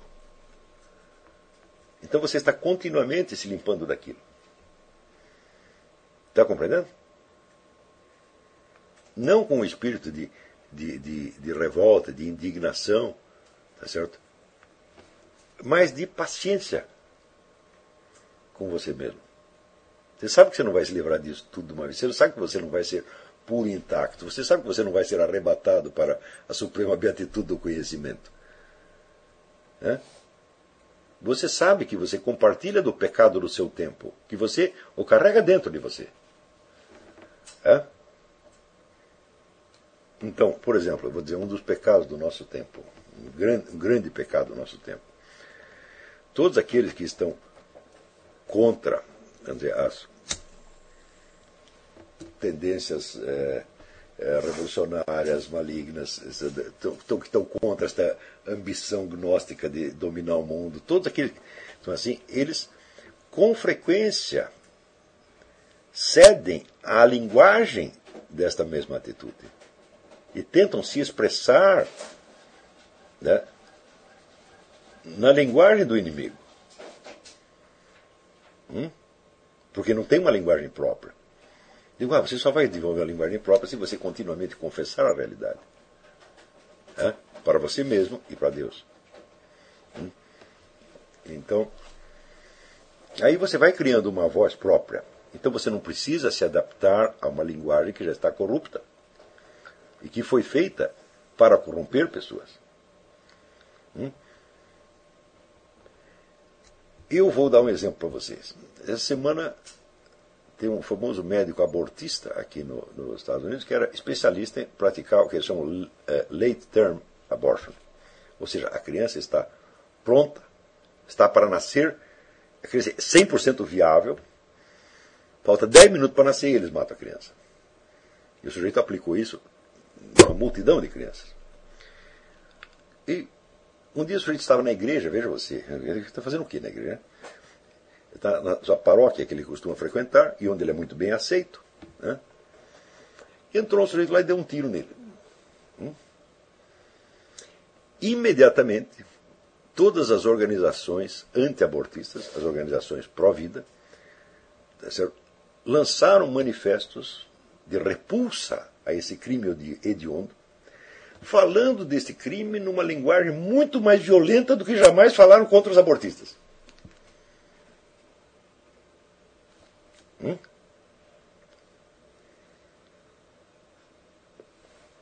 Para quê? Para se limpar. Porque o outro lado, imediatamente, tão logo mataram esse sujeito, o tal do Dr. Tiller, os abortistas imediatamente disseram: não basta punir o assassino. É preciso perseguir as organizações pró-vida, porque quem fala contra o aborto está induzindo ao assassinato de abortistas. Então, as organizações abortistas imediatamente se sentiram, a organização pró-vida imediatamente se sentiram objeto de suspeita e tentaram mostrar que é o bom mocismo. Não, nós somos contra a violência, etc. Por que eles não podiam dizer simplesmente, não temos nada a ver com isso? Nós não nos preocupamos com o Dr. Tiller nem com o seu assassino. Hum? Nós não matamos bebês nem seres humanos adultos. Isso é problema de vocês. Por que não podiam dizer simplesmente isto? Hum? Por que, que você tem que se posicionar nos termos que o seu inimigo colocou?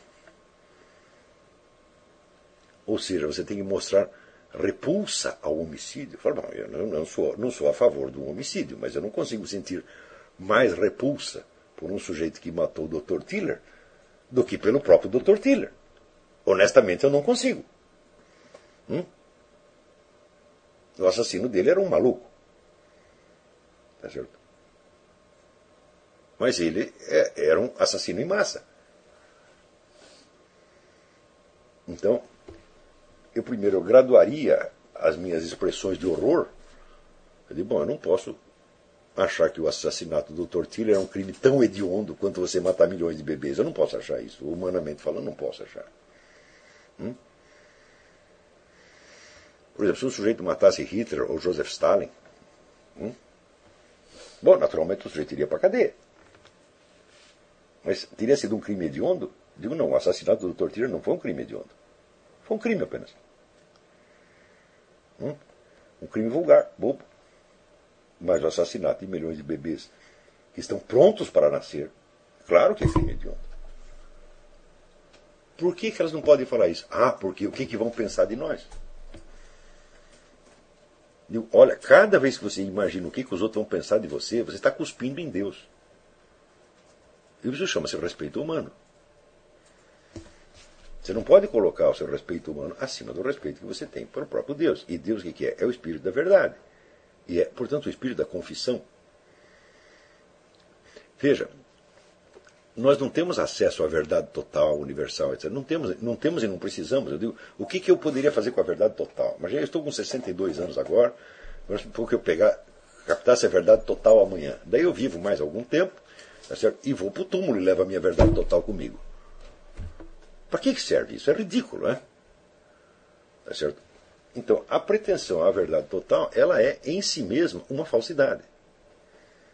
O que nós precisamos obter é a adequação ao espírito da verdade, né?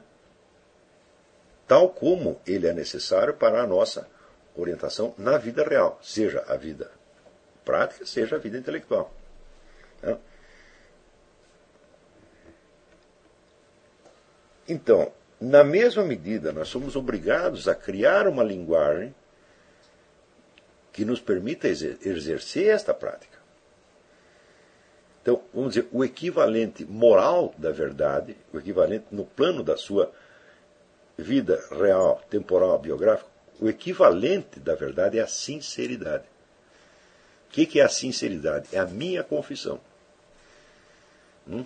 É a minha admissão perante mim mesmo, perante Deus, tá de quem eu sou, o que, que eu fiz, o que, que eu quero, o que, que eu penso. Entendeu? E eu não posso ser sincero se eu imito a linguagem da mentira. E a linguagem da mentira é sempre baseada no que, que os outros vão pensar.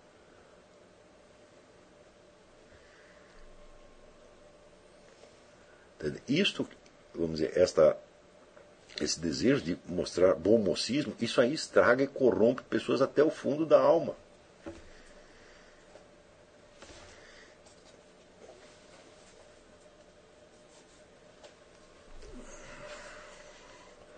não se trata de, de aplaudir o assassinato do Dr. Tiller. Trata-se de lamentá-lo como um ato insensato que fez de um, de um bandido um mártir. Você não tem que dizer, ah, crime hediondo. Você tem que dizer, mas este idiota foi lá e transformou o Dr. Tiller num mártir. Isto sim, isto é sincero. Hã? O Dr. Tiller não merecia viver.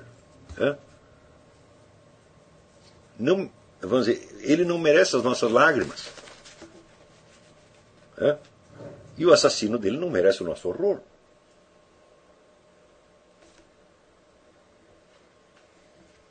Vamos dizer,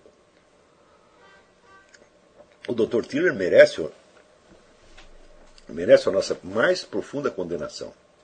E o assassino dele merece o nosso desprezo. É um assassino a mais. Hum? Que não ajudou nada e só atrapalhou. Então, as organizações pró-vida, aqui elas falaram com tanto horror do assassinato do Dr. Tiller que ajudaram a beatificar o Dr. Tiller. Está entendendo? Então, isso aí, vamos dizer, no Brasil acontece a todo momento.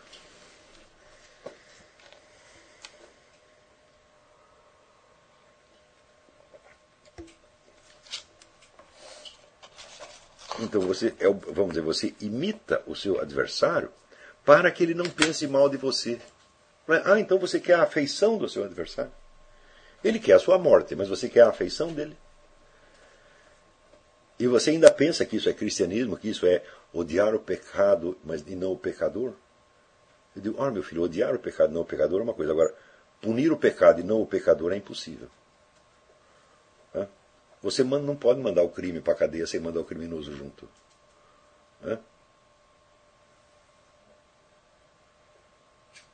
Se você pega um sujeito lá tentando estuprar sua filha, e você se recusa, não, não vou encher ele de porrada porque eu odeio o pecado, mas não o pecador, como é que vai ser esse negócio? Hã?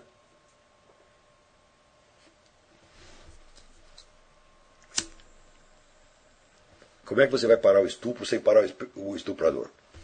Então, isto aí, essa história de amar o pecado, mas não o pecador, isso é usado frequentemente, odiar o pecado, mas não o pecador, é usado frequentemente como um subterfúgio covarde, pecaminoso e blasfematório. Quer dizer, você está se recusando a cumprir o seu dever. E você encobre a sua covardia, a sua falsidade com um manto de cristianismo.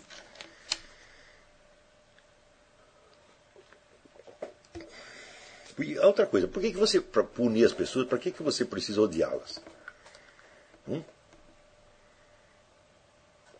Se eu pego um sujeito tentando estuprar minha filha, eu vou dar um cacete nele sem odiá-lo. Eu não odeio você, meu filho, eu só estou querendo acabar com essa porcaria, tá entendendo? Tirar você daqui. Mais ainda, a ilusão de fazer justiça é outro, vamos dizer, desses idealismos que arrebata as pessoas para a suprema beatitude do conhecimento. Nós jamais fazemos justiça, gente. Hum? A pretensão de fazer justiça é uma coisa tremendamente injusta. Por que, que nós mandamos um criminoso para a cadeia? Hã? Nós mandamos para puni-lo e fazer justiça? Eu digo, meu Deus do céu, o que, que tem a ver uma coisa com outra? Dizer, o sujeito matou uma pessoa e eu trancafiei na cadeia durante certo tempo e acho que isso é fazer justiça. Eu digo, como fazer justiça? Qual é a equivalência que tem? Mesmo se eu matar o criminoso, não tem equivalência, porque matar ele não vai trazer o outro para a vida. Só Deus faz justiça. E se disser, ah, não, eu não estou pondo o criminoso na cadeia para fazer justiça, mas para recuperá-lo.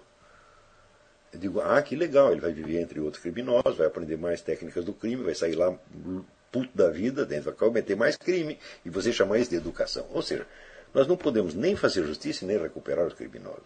Nós pomos criminosos na cadeia porque nós não os aguentamos. Hã? É só por isto.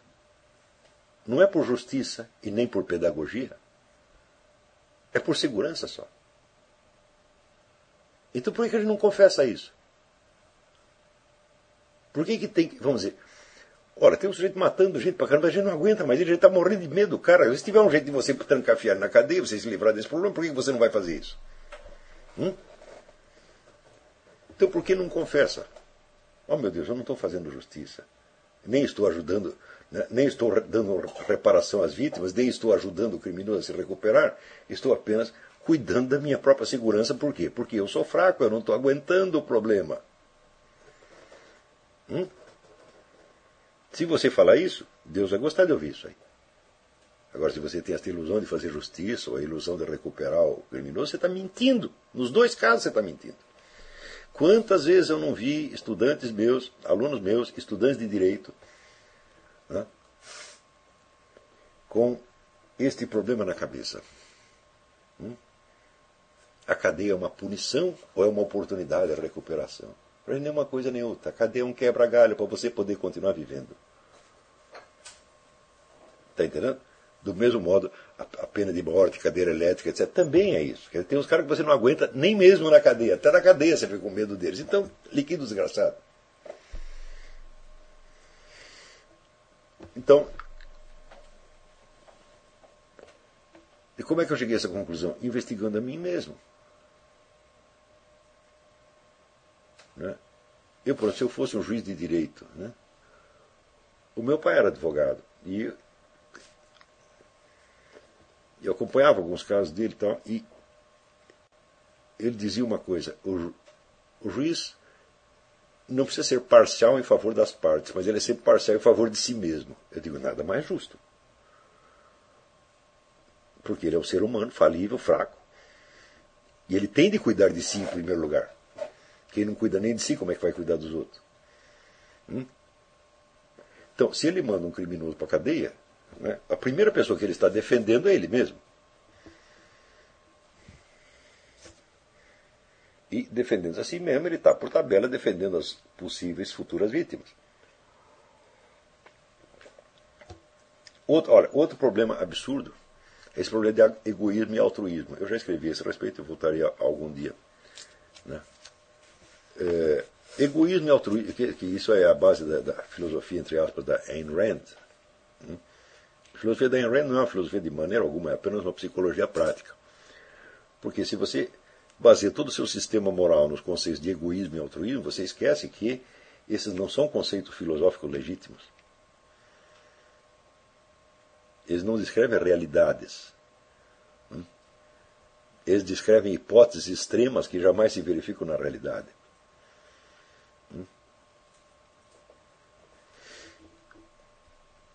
Então, o que seria o egoísta total? É o sujeito que só cuida de si mesmo, não dá nada para ninguém. Então, ah, então ele vive numa solidão miserável. E qual é, o, qual é o prazer, qual é a graça disso? Ele perde tudo. Se você não pode repartir as suas alegrias com ninguém, você é o mais solitário e infeliz dos seres humanos. Então, como é que você vai dizer que você está trabalhando em favor de si mesmo? Você está trabalhando contra si mesmo.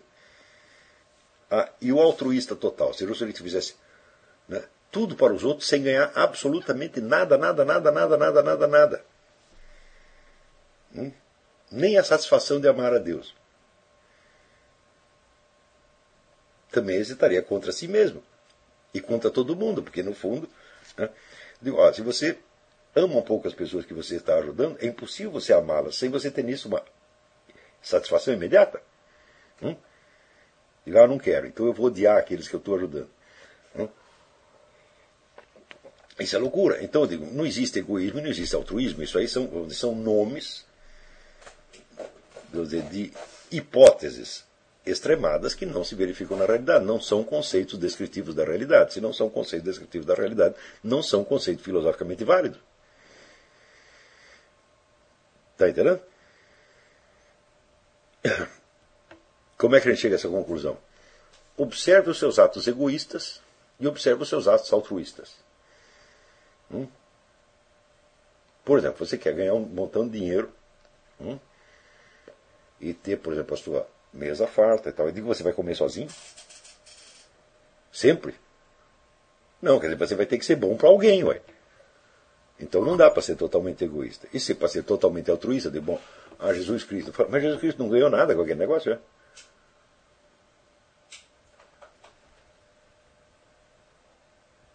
Ele ganhou o mundo. Deus Pai deu o mundo inteiro. Hã? E deu milhões de pessoas. Quando ele chega e diz: Pai, não perdi nenhum daqueles que me deste. Ele é nosso dono. Hã? Ele não ganhou nada. Ganhou mais do que qualquer um de nós. Então você diz assim: Ah, não quero nada, manda todo mundo para o inferno. Seria uma estupidez, é? Então, não existe egoísmo nem altruísmo, isso são apenas qualidades extremas que só aparecem misturadas de uma maneira quase indescritível. Hum? Então, é melhor desistir desses conceitos e encontrar outros melhores, que permitam você descrever a coisa com sinceridade. A sinceridade é o começo da veracidade. Sinceridade é veracidade subjetiva. Mas sem ela, você não vai chegar a nada. Então, é praticando isto que você vai ensinar algo aos seus filhos. Eu nunca proibi meus filhos de ver televisão, de frequentar qualquer ambiente, nada, nada, nada. Nunca os tratei como se fossem virgens a ser conservadas dentro de uma redoma. Ao contrário, eu soltei no mundo. Hum? Mas eu soltava no mundo e eu dava outro exemplo em casa. Hum? E eu confio no meu taco. Eu sei, eles vão, eu sei que eles podem errar, mas em maneira eles vão seguir a mim. Eles não vão seguir essa porcaria que está no mundo. Por quê? Porque eles têm amor por mim. Tem amor, tem respeito, tem tudo, então está indo muito bem. Basta isso. Você tem que ser um polo hum, atrativo dentro da sua casa, mais forte do que as atrações do mundo em torno. Seja isto. Pratique a sinceridade, pratique a vida intelectual na sua seu sentido mais verdadeiro você vai ser um polo de atração e os seus filhos seguirão você. Você não vai preservá-los da contaminação do mundo. Mas não é isso que interessa. Você vai torná-los capazes de praticar a mesma confissão, de praticar a mesma sinceridade. E o sujeito que fala a sinceridade, não esqueça o verso do Antônio Machado, que na habla solo espera hablar a Deus um dia. Se você está praticando essa sinceridade, você está. Se você não, já não está falando com Deus, você está preparando preparando para isso. E daí não vai ter respeito humano, não vai ter atrativo, não vai ter corrupção que vai ganhar você. Está entendendo? Então, eu, por mim, eu fico horrorizado com as pessoas que tentam, vamos dizer, preservar os seus filhos 100%. Eu digo, mas o que, que é isto? Hã?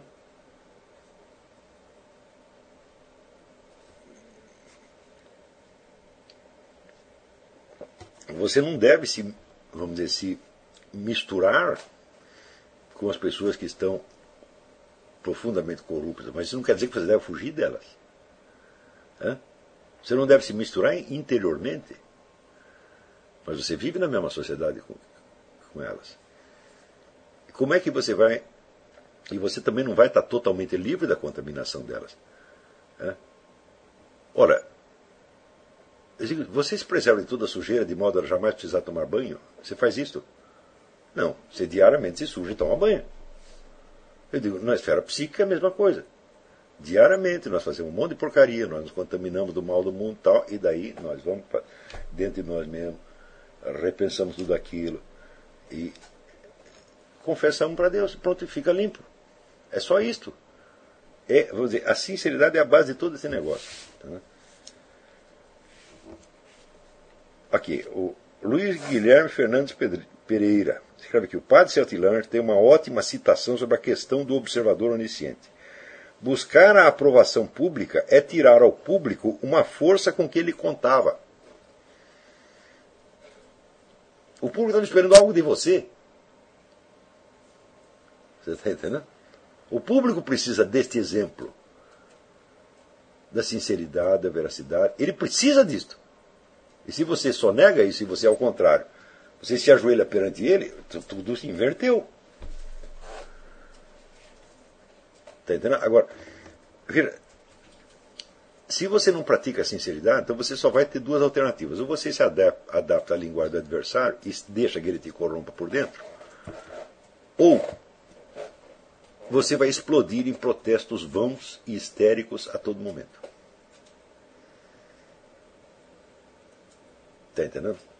Que em seguida vão botar você numa situação vergonhosa e você vai acabar pedindo desculpas e vai se ajoelhar na frente do adversário de novo. Gente, eu estou nesse negócio de jornalismo faz 40 anos. Você já viram eu pedir desculpa de alguma coisa? Hã? Porque o público protestou? Não, eu só peço desculpa se eu efetivamente errei. Se eu disse uma inverdade. Hã? Mas desculpa por ter sido mal educado, eu vou pedir. Mas nunca na minha vida. Hã? Eu lembro do debate que eu estava tendo com um senador, um prefeito petista no Rio Grande, que ele disse: o senhor está desrespeitando o nosso governador. Eu digo, mas eu não o respeito mesmo. O que adianta eu fingir que respeito? O sujeito é podre. Eu só posso olhá-lo com desprezo. Sabe o que eles falaram? Nada. Ficaram quietos o resto do debate. Acabou. Agora, se você fraqueja e diz, não, eu não quis respeitar, então pronto, acabou. Hum? Agora, se você mostra indignação e ódio do sujeito, você está exagerando. No caso era o Olívio Dutra, falou, eu não odeio o Olívio Dutra. O Olívio Dutra não é tão importante para eu odiá-lo, mas que eu desprezo, eu desprezo. Era uma titica de galinha, pô. Então você tem que falar o sentimento real, na medida real, sem exagero. Se você falar, alcançar esta medida da linguagem, ninguém vai poder cobrar nada de você. Você não tem satisfação a dar. Não tem satisfação a dar para você porque eu já dei satisfação a Deus, meu filho. Hã? Se eu pecar, eu me confesso para Deus. Eu não vou ficar me ajoelhando na sua frente. Você não tem nada a ver com isso. Então, veja, cavar onde, onde está, confessar, encontrar a própria voz, tá certo? não sonegar ao público o bom exemplo da sinceridade. Tudo isso, eu estou falando a mesma coisa com várias palavras diferentes. E isso, vamos dizer, é, vai ser a base do nosso exercício filosófico durante cinco anos.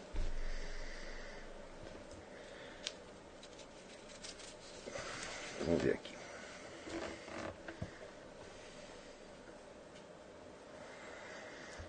Aqui. Victor Madeira. Primeiramente, meus agradecimentos pelo ensino, orientações e material disponibilizado, não só no seminário, como também no seu site. Tudo que o senhor fez está fazendo não tem preço, ou melhor, é impagável. Bom, espero que não seja impagável no sentido cômico. Como o falecido Ronald Golias era impagável. Na Espanha, a Fundação Xavier Zubiri divulga os estudos realizados no mundo sobre aquele filósofo. A trilogia Inteligência Senciente foi tradu agora traduzida para o francês e vão aumentando as teses de doutorado sobre seu trabalho, de Zubiri. Até a Universidade Católica de Assunção, através do Centro de Estudos Antropológicos, publicou recentemente La Experiência Teologal del Hombre segundo Xavier Zubiri. Os países hispânicos acompanham esse benefício da cultura de origem, mas no Brasil parece que ninguém liga muito para o que acontece em Portugal. Ai, meu Deus, você tocou num assunto fundamental. Vamos dizer, esse é um dos aspectos da hipocrisia brasileira.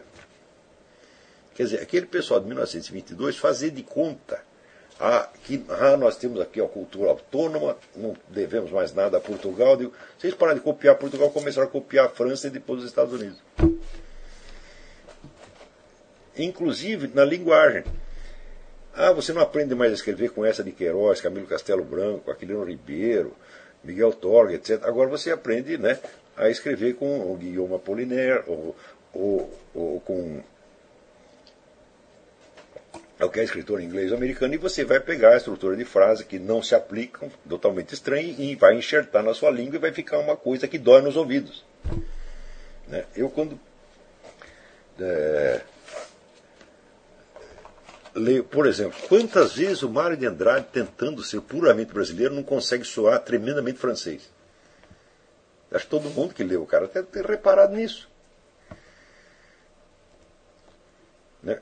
Então, olha, no mundo hispano-americano, todo mundo lê literatura espanhola e está em permanentemente contato, permanente contato com a cultura espanhola de origem.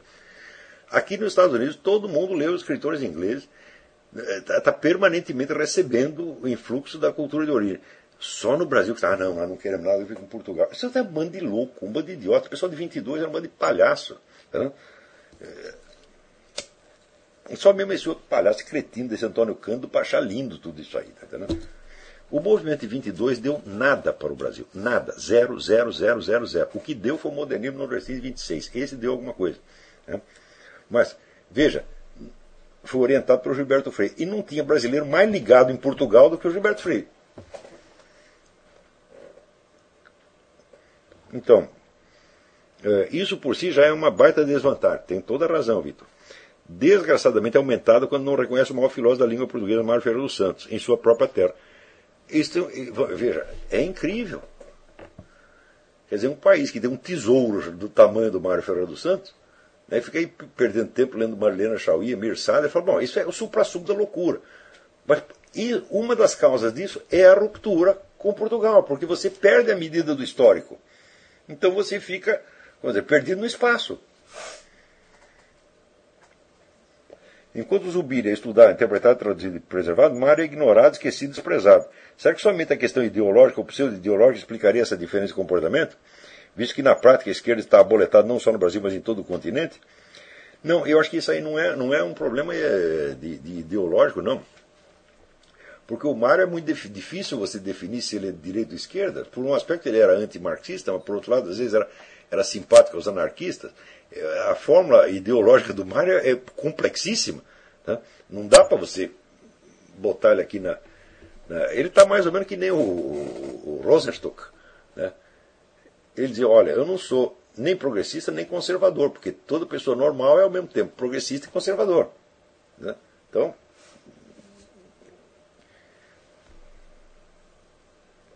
Eu não acho que seja um problema ideológico, não. Eu acho que é um problema de incapacidade, mas vamos dizer, de incapacidade cultivada. Ver, o Mário é um dos grandes herdeiros da cultura portuguesa. O Mário é o sujeito que no mundo acho que mais conhecia a filosofia portuguesa, conhecia mais do que em Portugal mesmo. Ele leu todos os filósofos portugueses né, da Renascença, todos os escolásticos portugueses, ele conhecia que de trás para dentro aquilo tem uma influência tremenda.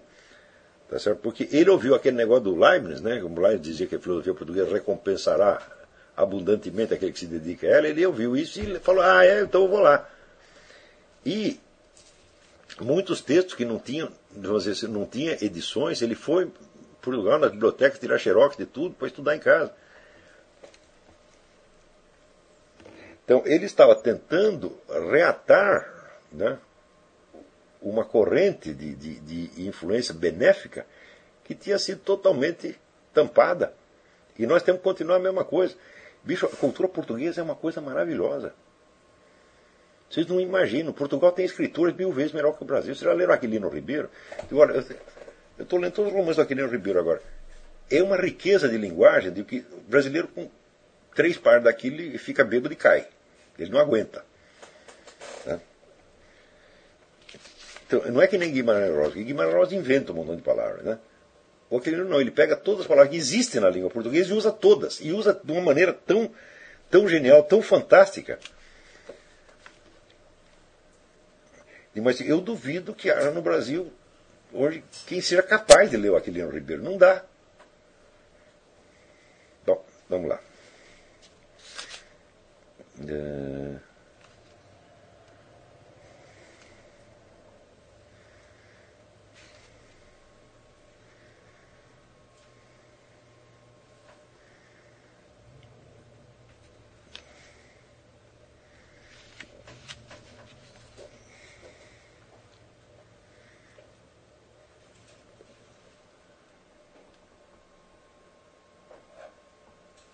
Ah, muito bem.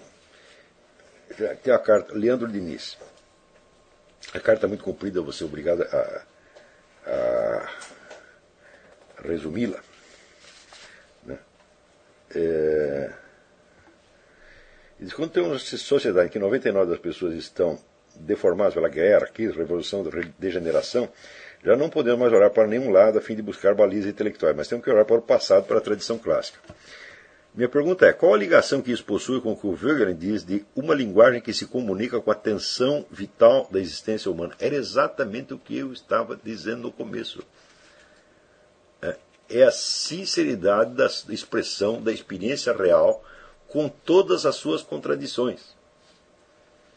É você não tentar criar, vamos dizer, uma, uma, uma perfeição lógica tampando a sujeira embaixo dela. Porque cada um de nós, se tampar nossa confusão interior, nós viramos um tratado de lógica.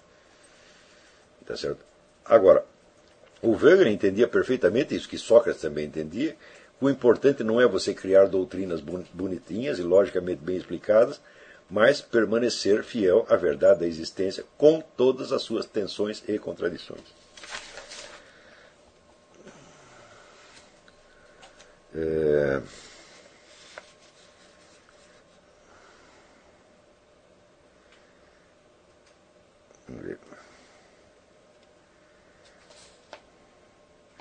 Aqui, Eduardo Levi pergunta: Olavo, quando você diz não estude mais do que duas horas por dia, o que você entende por estudo? Ler um romance e estudar tanto quanto ler Aristóteles e aprender uma língua? E ver um filme ou assistir a uma peça? Ele disse: bom, aí, aí depende. Tá certo? Eu estava me referindo, vamos dizer, ao estudo formal, onde, onde você vai ler alguma coisa para tomar notas e para alguma finalidade específica. Tá certo? E não, vamos dizer, a, a, a mera leitura de de, de, de, livros ou assiste filmes, etc. Tudo isso aí pode se incorporar no seu estudo e deve se e deve se incorporar e às vezes aí você obtém coisas até mais preciosas do que no estudo formal. Tá certo? Mas quando eu falei as duas horas, eu falei é o estudo no sentido formal da coisa. Não adianta forçar mais de duas horas porque você não consegue. Agora duas horas também não precisa ser duas horas contínuas, pode ser 15 minutos, depois mais 10 minutos, depois mais 10. Você veja. É, eu gosto muito do exemplo do Sir Richard Burton, não o autor, mas o historiador, que ele tinha umas 15 mesas diferentes no, no escritório dele, cada um para um assunto diferente. Então, quando ele cansava de um, passava para o outro, passava para o outro. Ah, agora cansei de estudar esse negócio de línguas, vou estudar geografia. Cansei da geografia, né? vou estudar história, vou estudar ciência natural, alguma coisa assim. E ficava, assim ele aguentava várias horas. Tá certo? É, você pode fazer também a mesma coisa. Tem gente que se dá melhor concentrando no assunto e ficando para um livro e ficando atrás dele. Eu não sou assim. Eu tenho que ler 20 coisas diferentes ao mesmo tempo que eu vou circulando.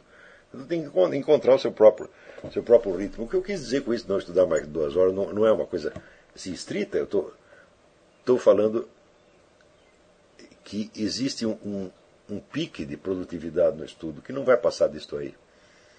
Por exemplo, um escritor bom dificilmente trabalha nos, nos escritos dele mais de três horas. Você não consegue passar disso. Se você passa muito disso, fica ruim. Né? De quanto um escritor bom produz por dia? Três ou quatro laudas. Não mais do que isso. Porque são três ou quatro laudas escritos com plena consciência de causa, com concentração, com todos os valores que ele pode. Se tentar escrever mais, ele vai entrar no automatismo, na rotina, vai cair para um estilo mais jornalístico, uma coisa assim.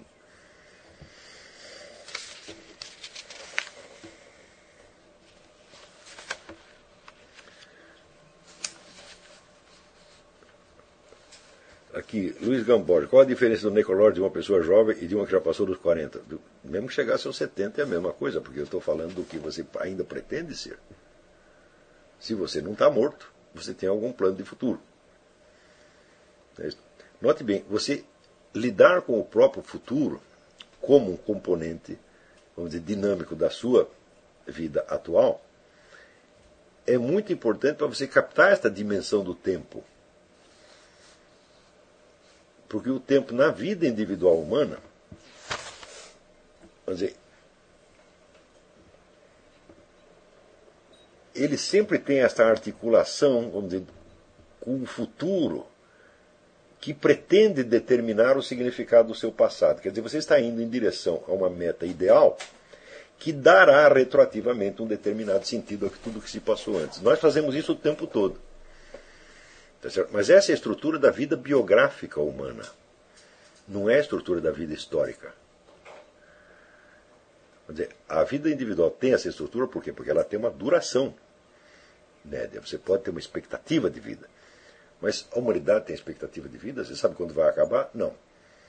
E em segundo lugar, quando as pessoas bolam, vamos dizer, um futuro hipotético, né, para dar sentido à vida histórica do presente, elas, sobretudo, estão inventando sentido para a vida alheia e não para delas.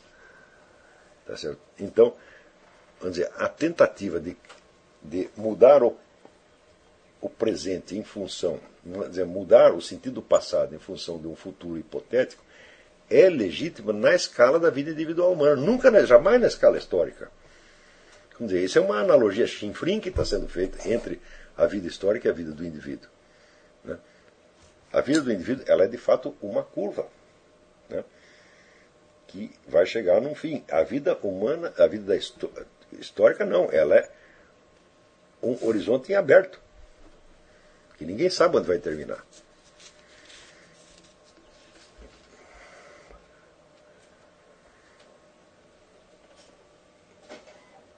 Professor, você pode. Aqui, Juliana Camargo Rodrigues. Professor, você pode dar mais exemplos de personagens que conseguiram lidar bem com a equação objetivos, aspirações de vida, desafios da vida, as dificuldades que se apresentam.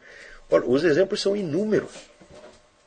São inúmeros na, na, na história, e sobretudo, vamos dizer, na história das artes, da filosofia, você tem isso de pessoas que criaram um objetivo de vida e moldaram a sua vida por ele, tá certo? E foram aos poucos, vamos dizer, se aproximando através das tensões e contradições daquilo que haviam, dizer, é, planejado ser. Eu acabei de dar para vocês o exemplo de Santo Agostinho. A vida de Santo Agostinho é uma, é uma vida de transformações e de esforço. Tá certo? Em vista de um objetivo que era estar diante de Deus. Esse era o objetivo da vida dele. Né? E ele fez tudo para isto. E foi se encaminhando para isso através de per contradições, perplexidades, dificuldades, etc, etc. Esse é um exemplo característico. Tem, tem vamos dizer, outras pessoas que tiveram até objetivos mais modestos. Por exemplo, Napoleão quis criar um império. Né? A vida de Napoleão é relativamente curta. E é um dos caras que mais foram biografados no, no mundo. Então tem tanto material que você, que você se perde. Né? Pega um luz para mim.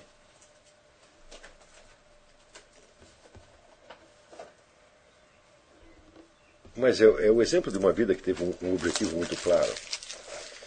E que foi, apesar, vamos dizer, da destruição final, foi uma vida bem sucedida. Ele fez o que queria fazer. Né?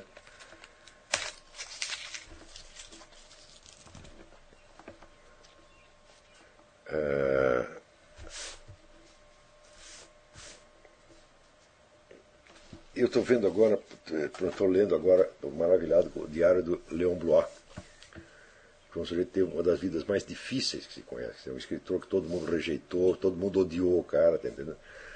É, e ele chegou a ficar na miséria total, chegou a virar um mendigo. Tá e não obstante construiu uma obra maravilhosa. Falei, bom, eu acho aquilo uma vida extremamente bem sucedida.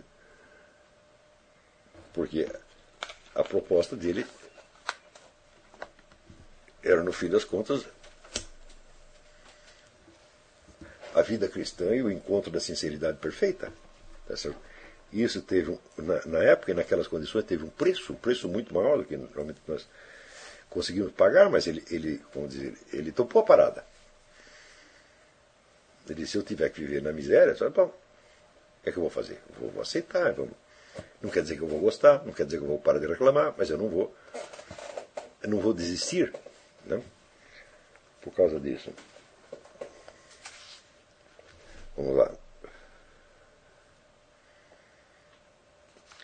Juliana Camargo Rodrigues ainda. O que você recomenda quando alguém tem experiência relacionada à metafísica e não tem conhecimento filosófico para resolvê-las? Eu estou me propondo estudar muito. Já estudo faz tempo, mas preciso estudar muito mais. O que o senhor me diria? Eu diria que esse é o tema de um assunto que eh, vai ser abordado aqui na parte de psicologia e que, inclusive, eu vou dar fora desse curso, eu vou dar um curso aqui em Colonel Hart sobre isso, que é, é, é o que eu chamo trauma da emergência da razão. Quer dizer, o fato de o ser humano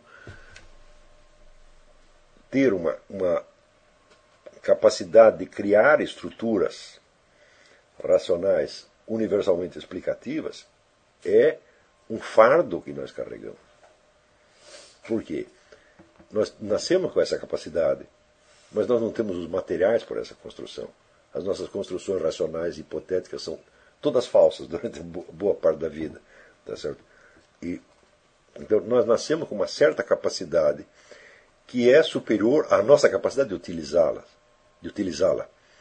Tá certo? Então, quando se define o homem como um animal racional, fala, bom, claro, o homem nasce racional, ele nasce com o dom da razão, mas ele tem que ir se apropriando dela de maneira extremamente dificultosa e problemática, porque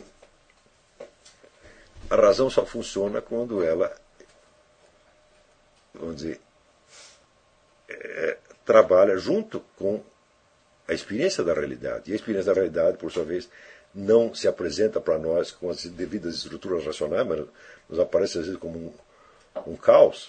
Tá certo?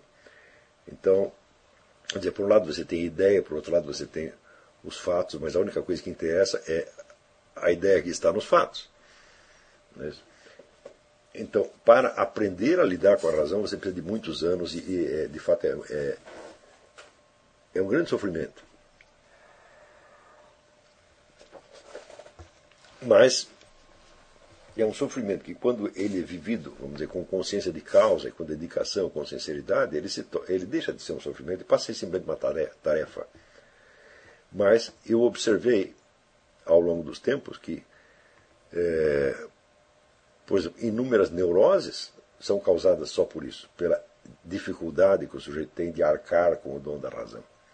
Muito mais do que causado por problemas com id, ego e superego e, e tensões sexuais, etc, etc. Olha, sexo qualquer gambá tem. Gambá, esquilo, coelho, né? sapo. Tá certo? Então não pode ser a origem de tantos problemas. Agora, este negócio racional só o ser humano tem. Então isso aí é um peso. Tá certo? E isso cria, vamos dizer, uma espécie de um desajuste temporal. Quer dizer, o ser humano, ele desde pequenininho, ele age, ele quer agir como se ele estivesse entendendo tudo, quer dizer, como se ele tivesse uma estrutura racional explicativa, tá mas ele não tem, e as suas estruturas são falsas. Tá certo? E, e eu acho que, na verdade, só poucos seres humanos chegam a, a se beneficiar realmente deste dom da, do, dom da razão. Tá certo? Então, vamos dizer, esse é um tema que eu não posso aprofundar muito agora, porque ele é o tema do curso que eu vou dar em setembro, e é um, é um, é um tema que será abordado depois, neste mesmo curso, bem, bem mais tarde, de uma maneira mais, mais técnica.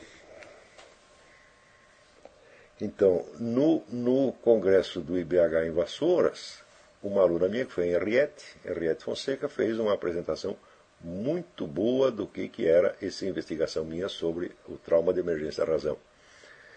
É, isso está gravado em algum lugar, não sei. Hã? Mais dia, menos dia vai aparecer isso aí no, no, no, no site do Seminário de Filosofia. Né?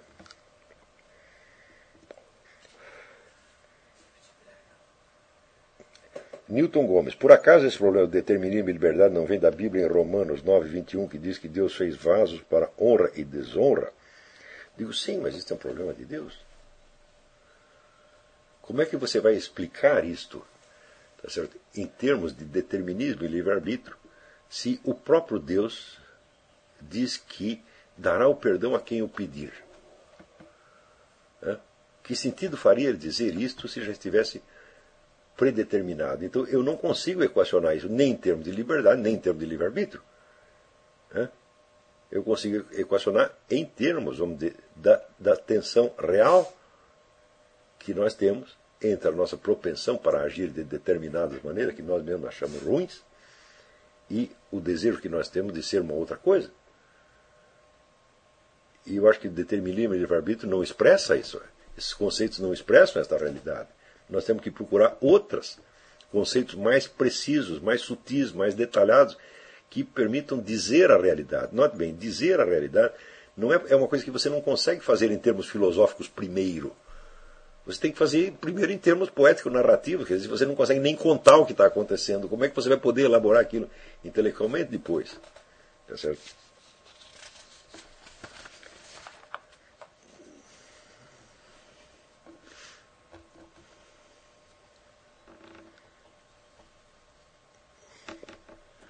Eh, Rogério, quando o senhor diz que um dos objetivos da vida intelectual seria colocar-se um pouco acima da realidade, de modo a poder visualizá-la como observador onipresente, não se deveria ao fato de, ao atingir esse estado, poderíamos ter a percepção de que a realidade como um todo não nos é acessível? Sim, claro. Quer dizer, este esforço de você se elevar acima de, de si mesmo só serve para você perceber que você não vai a parte alguma. Que existe um limite intransponível e que este limite não é algo a ser vencido, mas a ser aceito. Veja, a maior parte das pessoas fala de, de, de Deus como se fosse o objeto de uma crença religiosa, não como se fosse uma presença real atuante. É? Então, vamos dizer, o, o, Deus da crença religiosa é só matéria de discussão para teólogos desocupados, tá entendendo? teólogos e pseudo-teólogos desocupados. Tá o que importa é você chegar naquele limite do seu conhecimento e do seu e da sua capacidade na qual Deus toma a iniciativa. Hum? Aí você começa a perceber Deus como presença. Mesmo percebendo isso, você vai esquecer no dia seguinte. Por quê?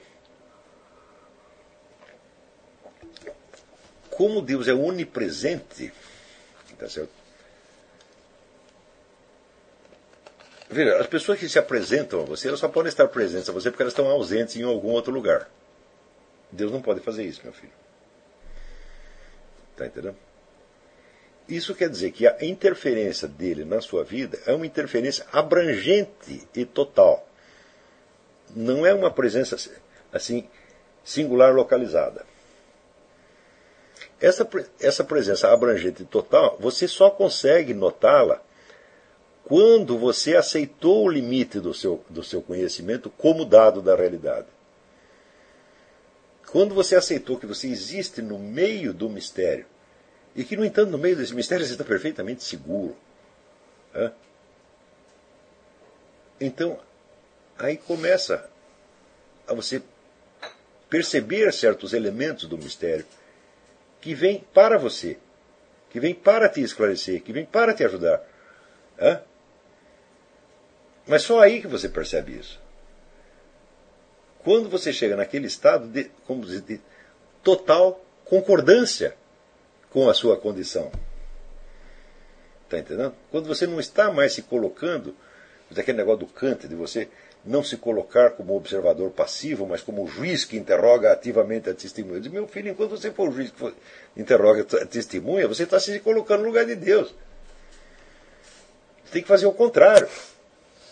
Você tem que partir para a aceitação integral da, da realidade, incluindo na realidade como elemento central a limitação do seu conhecimento e a limitação do seu poder. Está entendendo? Então, veja, o objetivo deste negócio, desse estudo, não é fazer você criar estruturas lógicas que vão explicar tudo. É, é tornar você capaz deste tipo de percepção. Que a gente observa assim tão bem, por exemplo, em Santo Agostinho, né? Enquanto, na medida que ele vai confessando, ele descobre mais coisa. Coisa que ele não sabia. Está entendendo?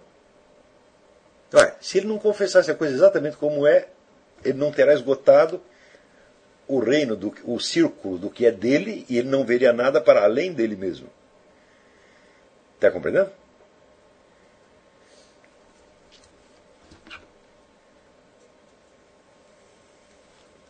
Então, dizer, então, então seria uma posição de humildade em relação à realidade como um todo e não uma posição de suposto projeto. Claro.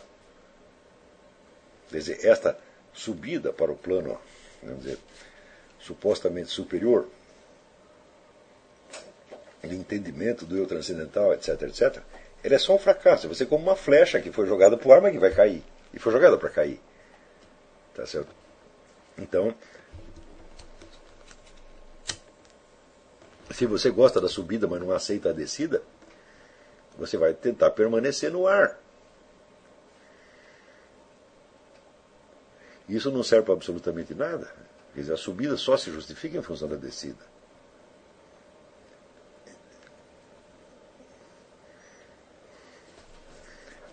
Guilherme C. Carter pergunta: É possível encaixar as previsões dos ambientalistas no milenarismo? Por exemplo, eles afirmam que se o mundo consumisse como os Estados Unidos, o mundo acabaria em 50 anos. Mas sem sombra de dúvida, isso é milenarismo do brabo. Quer dizer, qualquer tentativa de você, vamos dizer, prever um estado futuro, dizer, de, de catástrofe, do qual você depois né, sairá pelo advento de um reino mundial de ordem e justiça, esse é milenarismo. Na verdade, nós não sabemos o que vai acontecer. Veja, todo esse pessoal que lida com o negócio do governo mundial, que são as pessoas que no mundo mais acham que sabem, eles achavam que no ano 2000 já era para estar formalmente instituído o governo mundial. Não está ainda. Não está ainda, e as dificuldades que se apresentam são enormes, enormes, enormes, enormes. Uma das primeiras dificuldades é que o conceito em si mesmo não faz sentido. Hum? O que, que é um governo? Um governo é alguém que representa uma comunidade, não só para efeito da sua ordem interna, mas da convivência com outras comunidades. É? Se não há outras comunidades, o nosso governo mundial vai nos representar perante quem? Perante os sapos, tatubolas, ETs, anjos, demônios? Hum? Ou seja, o governo mundial pretende nos representar perante o próprio trono de Deus. É o único com quem ele pode falar depois disso. Né? Então não é um governo mundial, é uma espécie de papado supra-religioso. Agora, veja, essa ideia do papado supra-religioso ela foi inventada já no século XVI por João Amos Comênios e tem toda uma tradição de cretinos e presunçosos que vem tentando realizar isto. Né? no sentido de transformar a própria Igreja Católica, ela deixar de ser a religião católica e passar a ser um, uma espécie de papado interreligioso, né? misturando um pouco todas as religiões. E, ele seria o representante religioso do Estado leigo mundial. Isso é claro que isso é uma palhaçada. Porque note bem, se todas as religiões são equivalentes, não é certo? e todas elas são crenças ou modos humanos de devoção, etc., etc., a somatória de todas elas será exatamente a mesma coisa. Você está entendendo? Então, se todas as religiões são relativas, a soma delas também será totalmente relativa e haverá sempre uma autoridade acima dela. Note bem, a religião considerada enquanto sistema de crença, enquanto sistema de devoções, enquanto sistema de rituais, tudo isso são criações humanas. O único problema é o seguinte: existe um Deus objetivamente presente, ativo, que interfere, existe ou não. Quer você acredite nele ou não. O problema da crença é ridículo. O que interessa é, vamos dizer, é a realidade da presença de Deus. Hum? Então,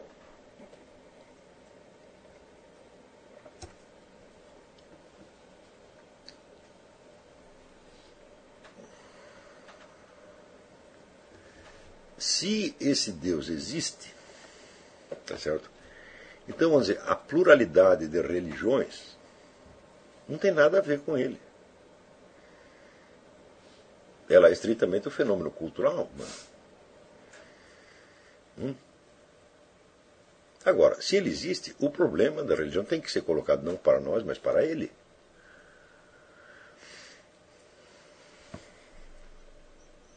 É ele que tem que dizer o que é certo, não é nós. Agora, se você vê que todo esse pessoal que está interessado, vamos dizer, na unidade das religiões, na, na, na religião mundial, etc, etc, etc, digo, ué, nunca, nunca tem Deus nenhum ali, porra. Deus no mais tem como objeto de culto. Não se faz nenhuma pergunta a ele, não se deixa nenhum espacinho para ele agir. É tudo iniciativa humana. Então, digo o que interessa tudo isso. Tudo isso é uma besteirada, é uma masturbação mental mundial.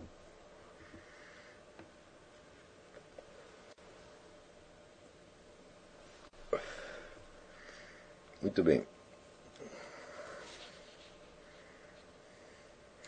É, Paulo Henrique, o senhor mencionou a importância de ir construindo uma bibliografia básica sobre um tema que nos desperta curiosidade intelectual. Meu interesse está no problema das motivações da ação humana, principalmente da ação política. É extremamente interessante esse problema. E por que o, o, o Ortega y Gasset dizia o seguinte: ele nunca escreve, ninguém escreveu um livro que explicasse exatamente por que alguém fez alguma coisa. Isso é um problema fundamental. Quer dizer, as motivações da ação humana. Por que, que o sujeito fez isso? Por que, que ele fez aquilo? Esse problema que muitas vezes na vida eu me coloquei e vi, olha, a grande ambição do historiador deveria ser ele conseguir explicar por que, que alguém fez alguma coisa. Né, eu até dei o exemplo de Napoleão, que na Batalha de Waterloo, para uma operação decisiva, ele escolheu um general que era um imbecil. Por que Napoleão escolheu aquele cara? Por quê? Isso determinou a derrota dele. Né? Nós podemos pensar, investigar, investigar, investigar, mas chega no limite, fala, não tem, tem um mistério. Então é como se não fosse Napoleão quem escolheu. Algo passou por cima dele e o fez agir assim. Não é isso? Nós nunca entenderemos nada da, da história se nós não cumprimos duas condições.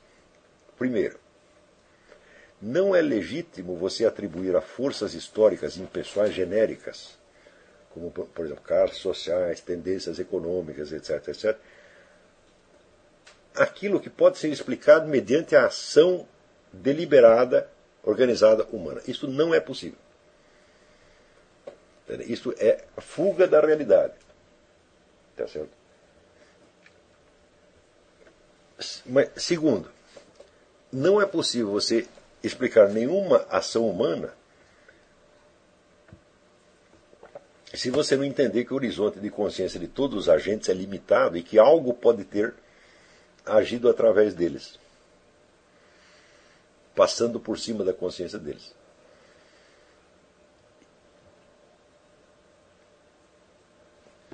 É, acredito que seja um problema concernente ao estudo da ética. Estou certo? Sim, não é não só ética. Fui até o dicionário Nicola Banhano e anotei os principais autores que ele elenca como representativos do tema da ética. Mas eu gostaria de um livro introdutório para que eu tenha ao menos uma ideia inicial das discussões sobre o tema. É, o senhor poderia me indicar algum? O Homem Racional de Henry Veitch é, é adequado para tal fim? Olha, eu sugeriria que você lesse a introdução de Max Weber ao, ao Economia e Sociedade, onde ele discute as condições da ação humana. Que você lesse também o próprio livro que se chama Ação Humana, do, do, do, do é, Ludwig von Mises, na parte introdutória, não nos detalhes de, de economia. É, que você estudasse o livro do Paul Diel, que se chama é, Psicologia da Motivação é, deixa eu ver o, que mais. É, Maria escreveu coisa muito boa sobre a, estrutura da, da, da, ação humana. É, tô, no livro La Estrutura Social tem, tem muita coisa. É, e espalhado ao longo das obras dele tem muita coisa interessante. O próprio Ortega C escreveu sobre isso, o problema, vamos dizer, da, da, da escolha na ação. Os livros do Viktor Frankl podem ser muito importantes para isto. É, o, o Lipotzondi também tem, tem coisas importantes. Quer dizer, a bibliografia disso aí é enorme, é imensa. Com o tempo, tentarei dar mais alguma, alguma dica aí. Para você, mas comece por isso. Por isso aí. ver o que temos aí. Wilson Castro. Comecei a fazer a lista dos escritores que considero os mais importantes. Fazer essa lista me deu uma dimensão do quanto o caminho a percorrer é longo e que não se pode gastar muito tempo com besteiras. Isto, esse é, é, primeiro proveito que você tira da lista é esse. É, eu comecei pela lista de autores brasileiros, depois fiz a lista de autores estrangeiros, que já está imensa, mas deficiente. O senhor poderia me dar alguns direcionamentos sobre esse assunto? Eu digo, olha, eu comecei fazendo uma lista dessa, simplesmente lendo a história da literatura ocidental do Otto Maria Carpo e marcando os autores que ele considerava importantes, tá certo? E excluindo todos que eu podia excluir, tá certo? Então, eu queria realmente obter uma, uma experiência da, da literatura universal, e foi a, a, a, assim que eu fiz, só que eu estou completando aquelas leituras até agora.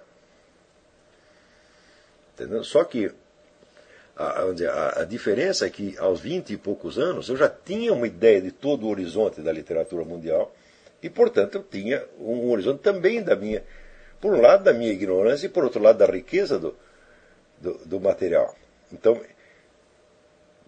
se, se você adota uma perspectiva mais egocêntrica, você se sentirá desesperado, diz quanto livro tem para ler e, e, como é que se diz, e eu só li um pouquinho, mas se você pensar por outro lado, de, opa, quanta coisa interessante ainda tem para ler pelo resto da vida, você se sentirá muito satisfeito. Hum? Eu fico enormemente satisfeito quando eu descubro um autor bom, importante, que eu não conhecia. Aos 61 anos.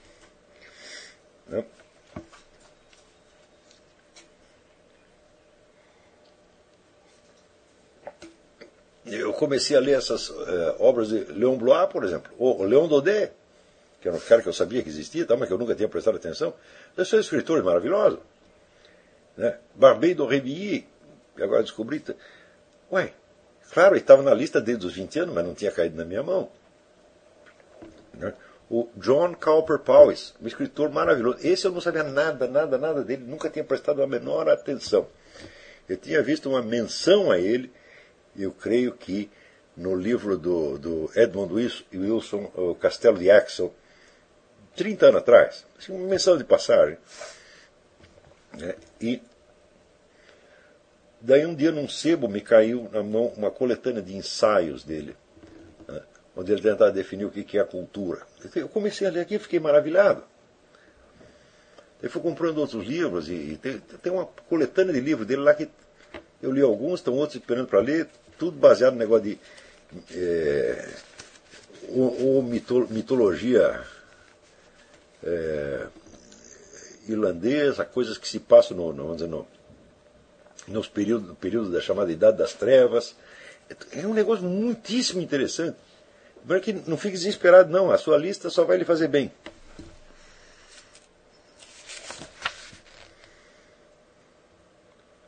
É, Clovinho, Clovinho pergunta: A obra do Carpo pode ser lida já? Claro. Claro, isso aí não vai lhe fazer mal nenhum.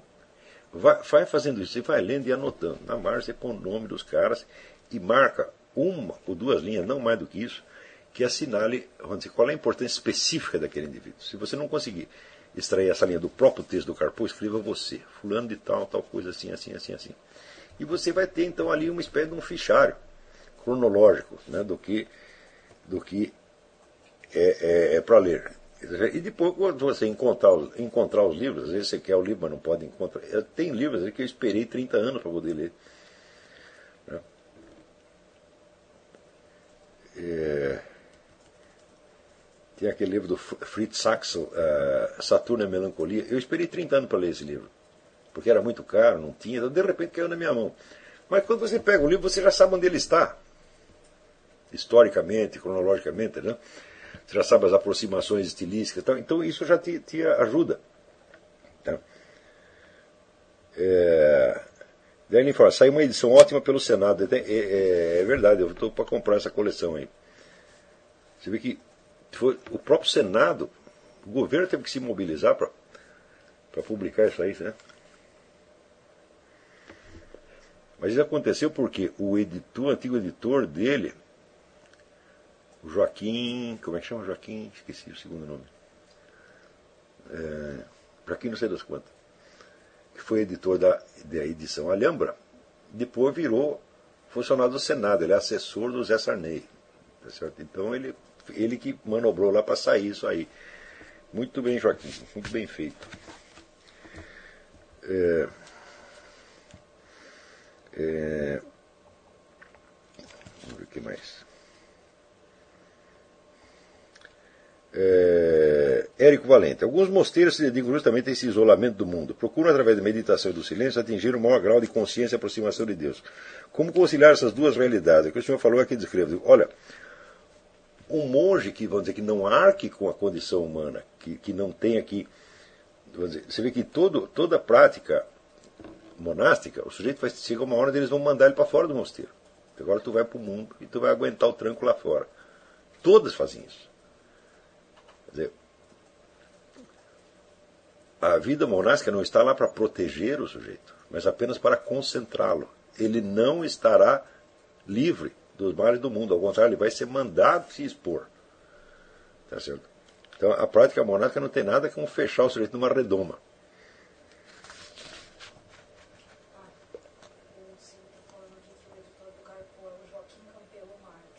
Quem me deu o nome do camarada? Joaquim Campelo Marques, é o editor do Carpo. É isso mesmo. Joaquim Campelo Marques. Uh,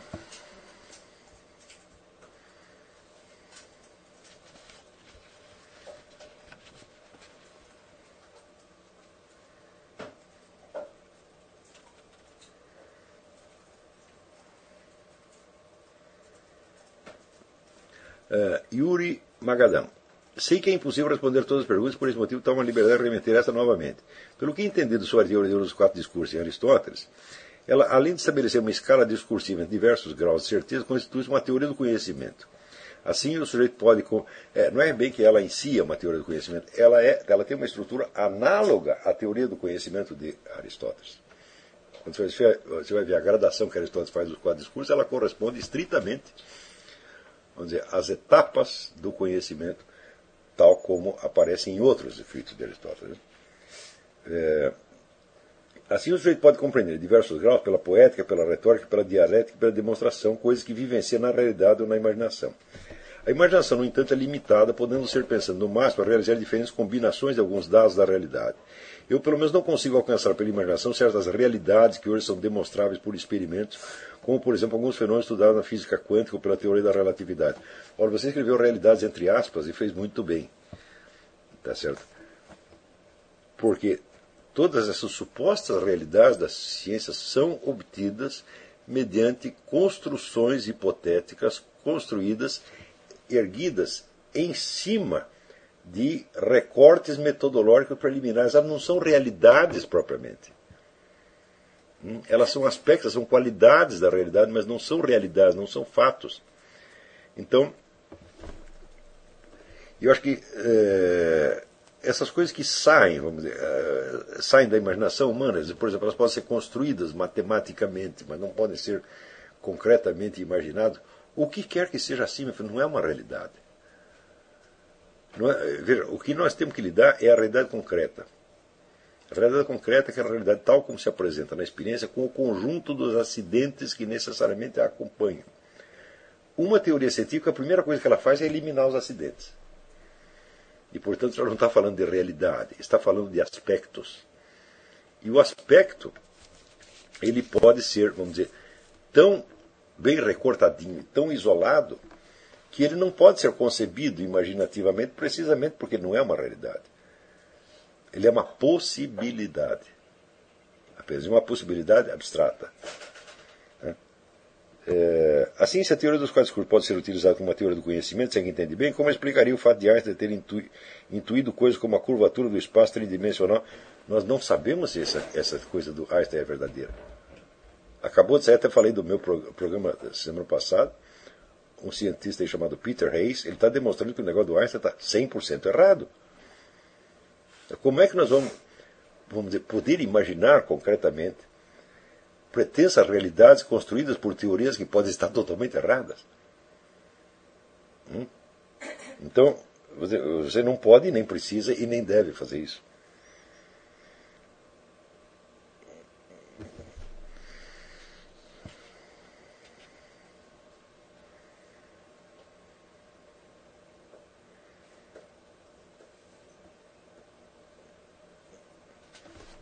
Então vamos em frente.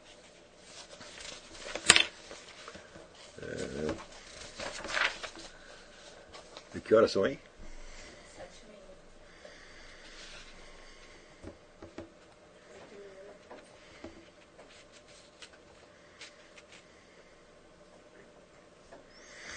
É... Olá. Hum. Eu recebi um aviso aqui do Ustream que precisa reiniciar a transmissão porque tem um limite para. Mas eh, a transmissão foi interrompida ou ela continua e vai ter que reiniciar? Porque nós estamos na hora de terminar a aula. Não, não vai ser interrompida. Não vai ser interrompida? Não. Então me dá cinco minutos só para terminar aqui, responder mais uma pergunta e terminar. Guilherme pergunta: as artes plásticas possuem alguma importância para o adestramento do nosso imaginário? A importância é absolutamente fundamental.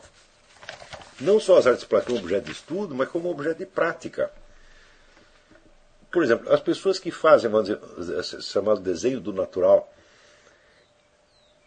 e eu acho que uma grande parte dizer, do método do conhecimento está no método desenhista, da observação e das medidas sob muitas perspectivas diferentes. Quer dizer, você tomar várias medidas, né, marcando as distâncias. É um negócio muito análogo à investigação de qualquer, de qualquer outro assunto onde você tem que criar uma. para você conseguir prender um objeto numa malha de conceitos que não o extraia da realidade, mas que precisamente o, o localize na realidade, você precisa criar um conjunto de polaridades, né, várias, que se cruzem num certo ponto e vão prendendo aquele, aquele objeto. Tá certo? É, é assim realmente que se faz. É, É, eu mesmo eu estudei desenho um tempo, estudei na, na, na, tal da Escola Pan-Americana de Arte, onde havia uh, longa prática de, fazer essas observações, medições, etc, etc. E eu aproveito é, aproveito aquilo até hoje. Quer dizer, eu não era um desenhista nem pintor por vocação, era apenas um divertimento meu, mas é, me serviu para muito mais coisa além do desenho. Né? E depois você, quando você observa um quadro, você conseguir perceber qual tipo de observação que o sujeito fez, quer dizer, o que, que ele queria pegar exatamente, isso é uma maravilha.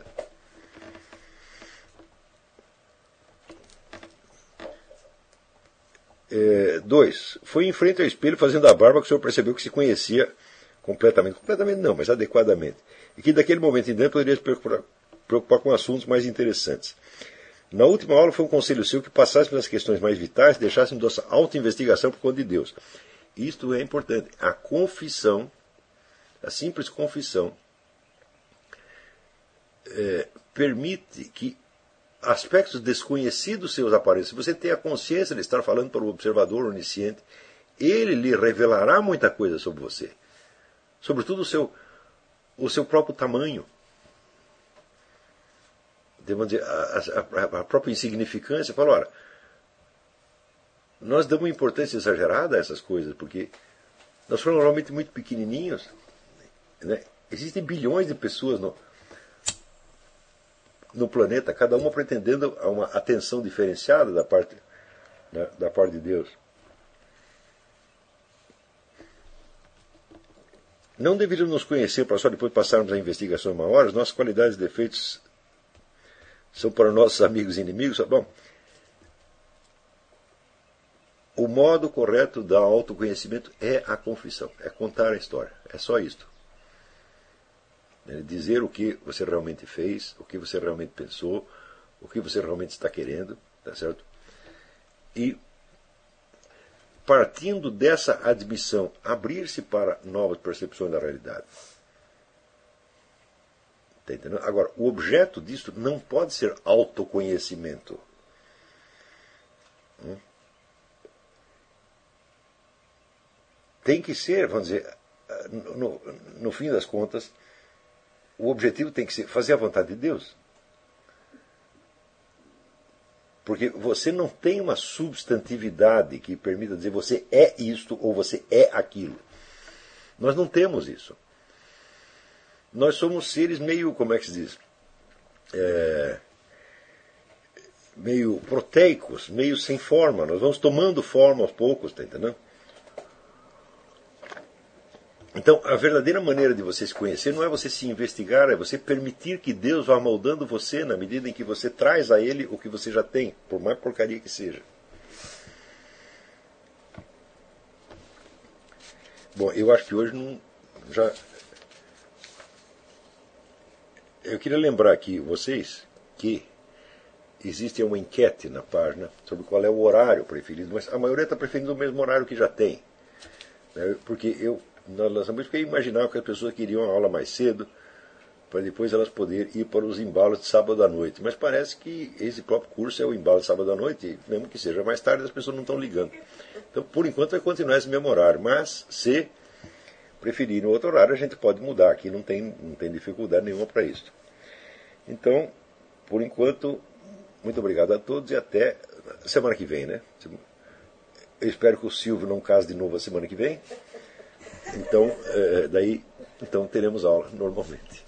Até a semana que vem, muito obrigado.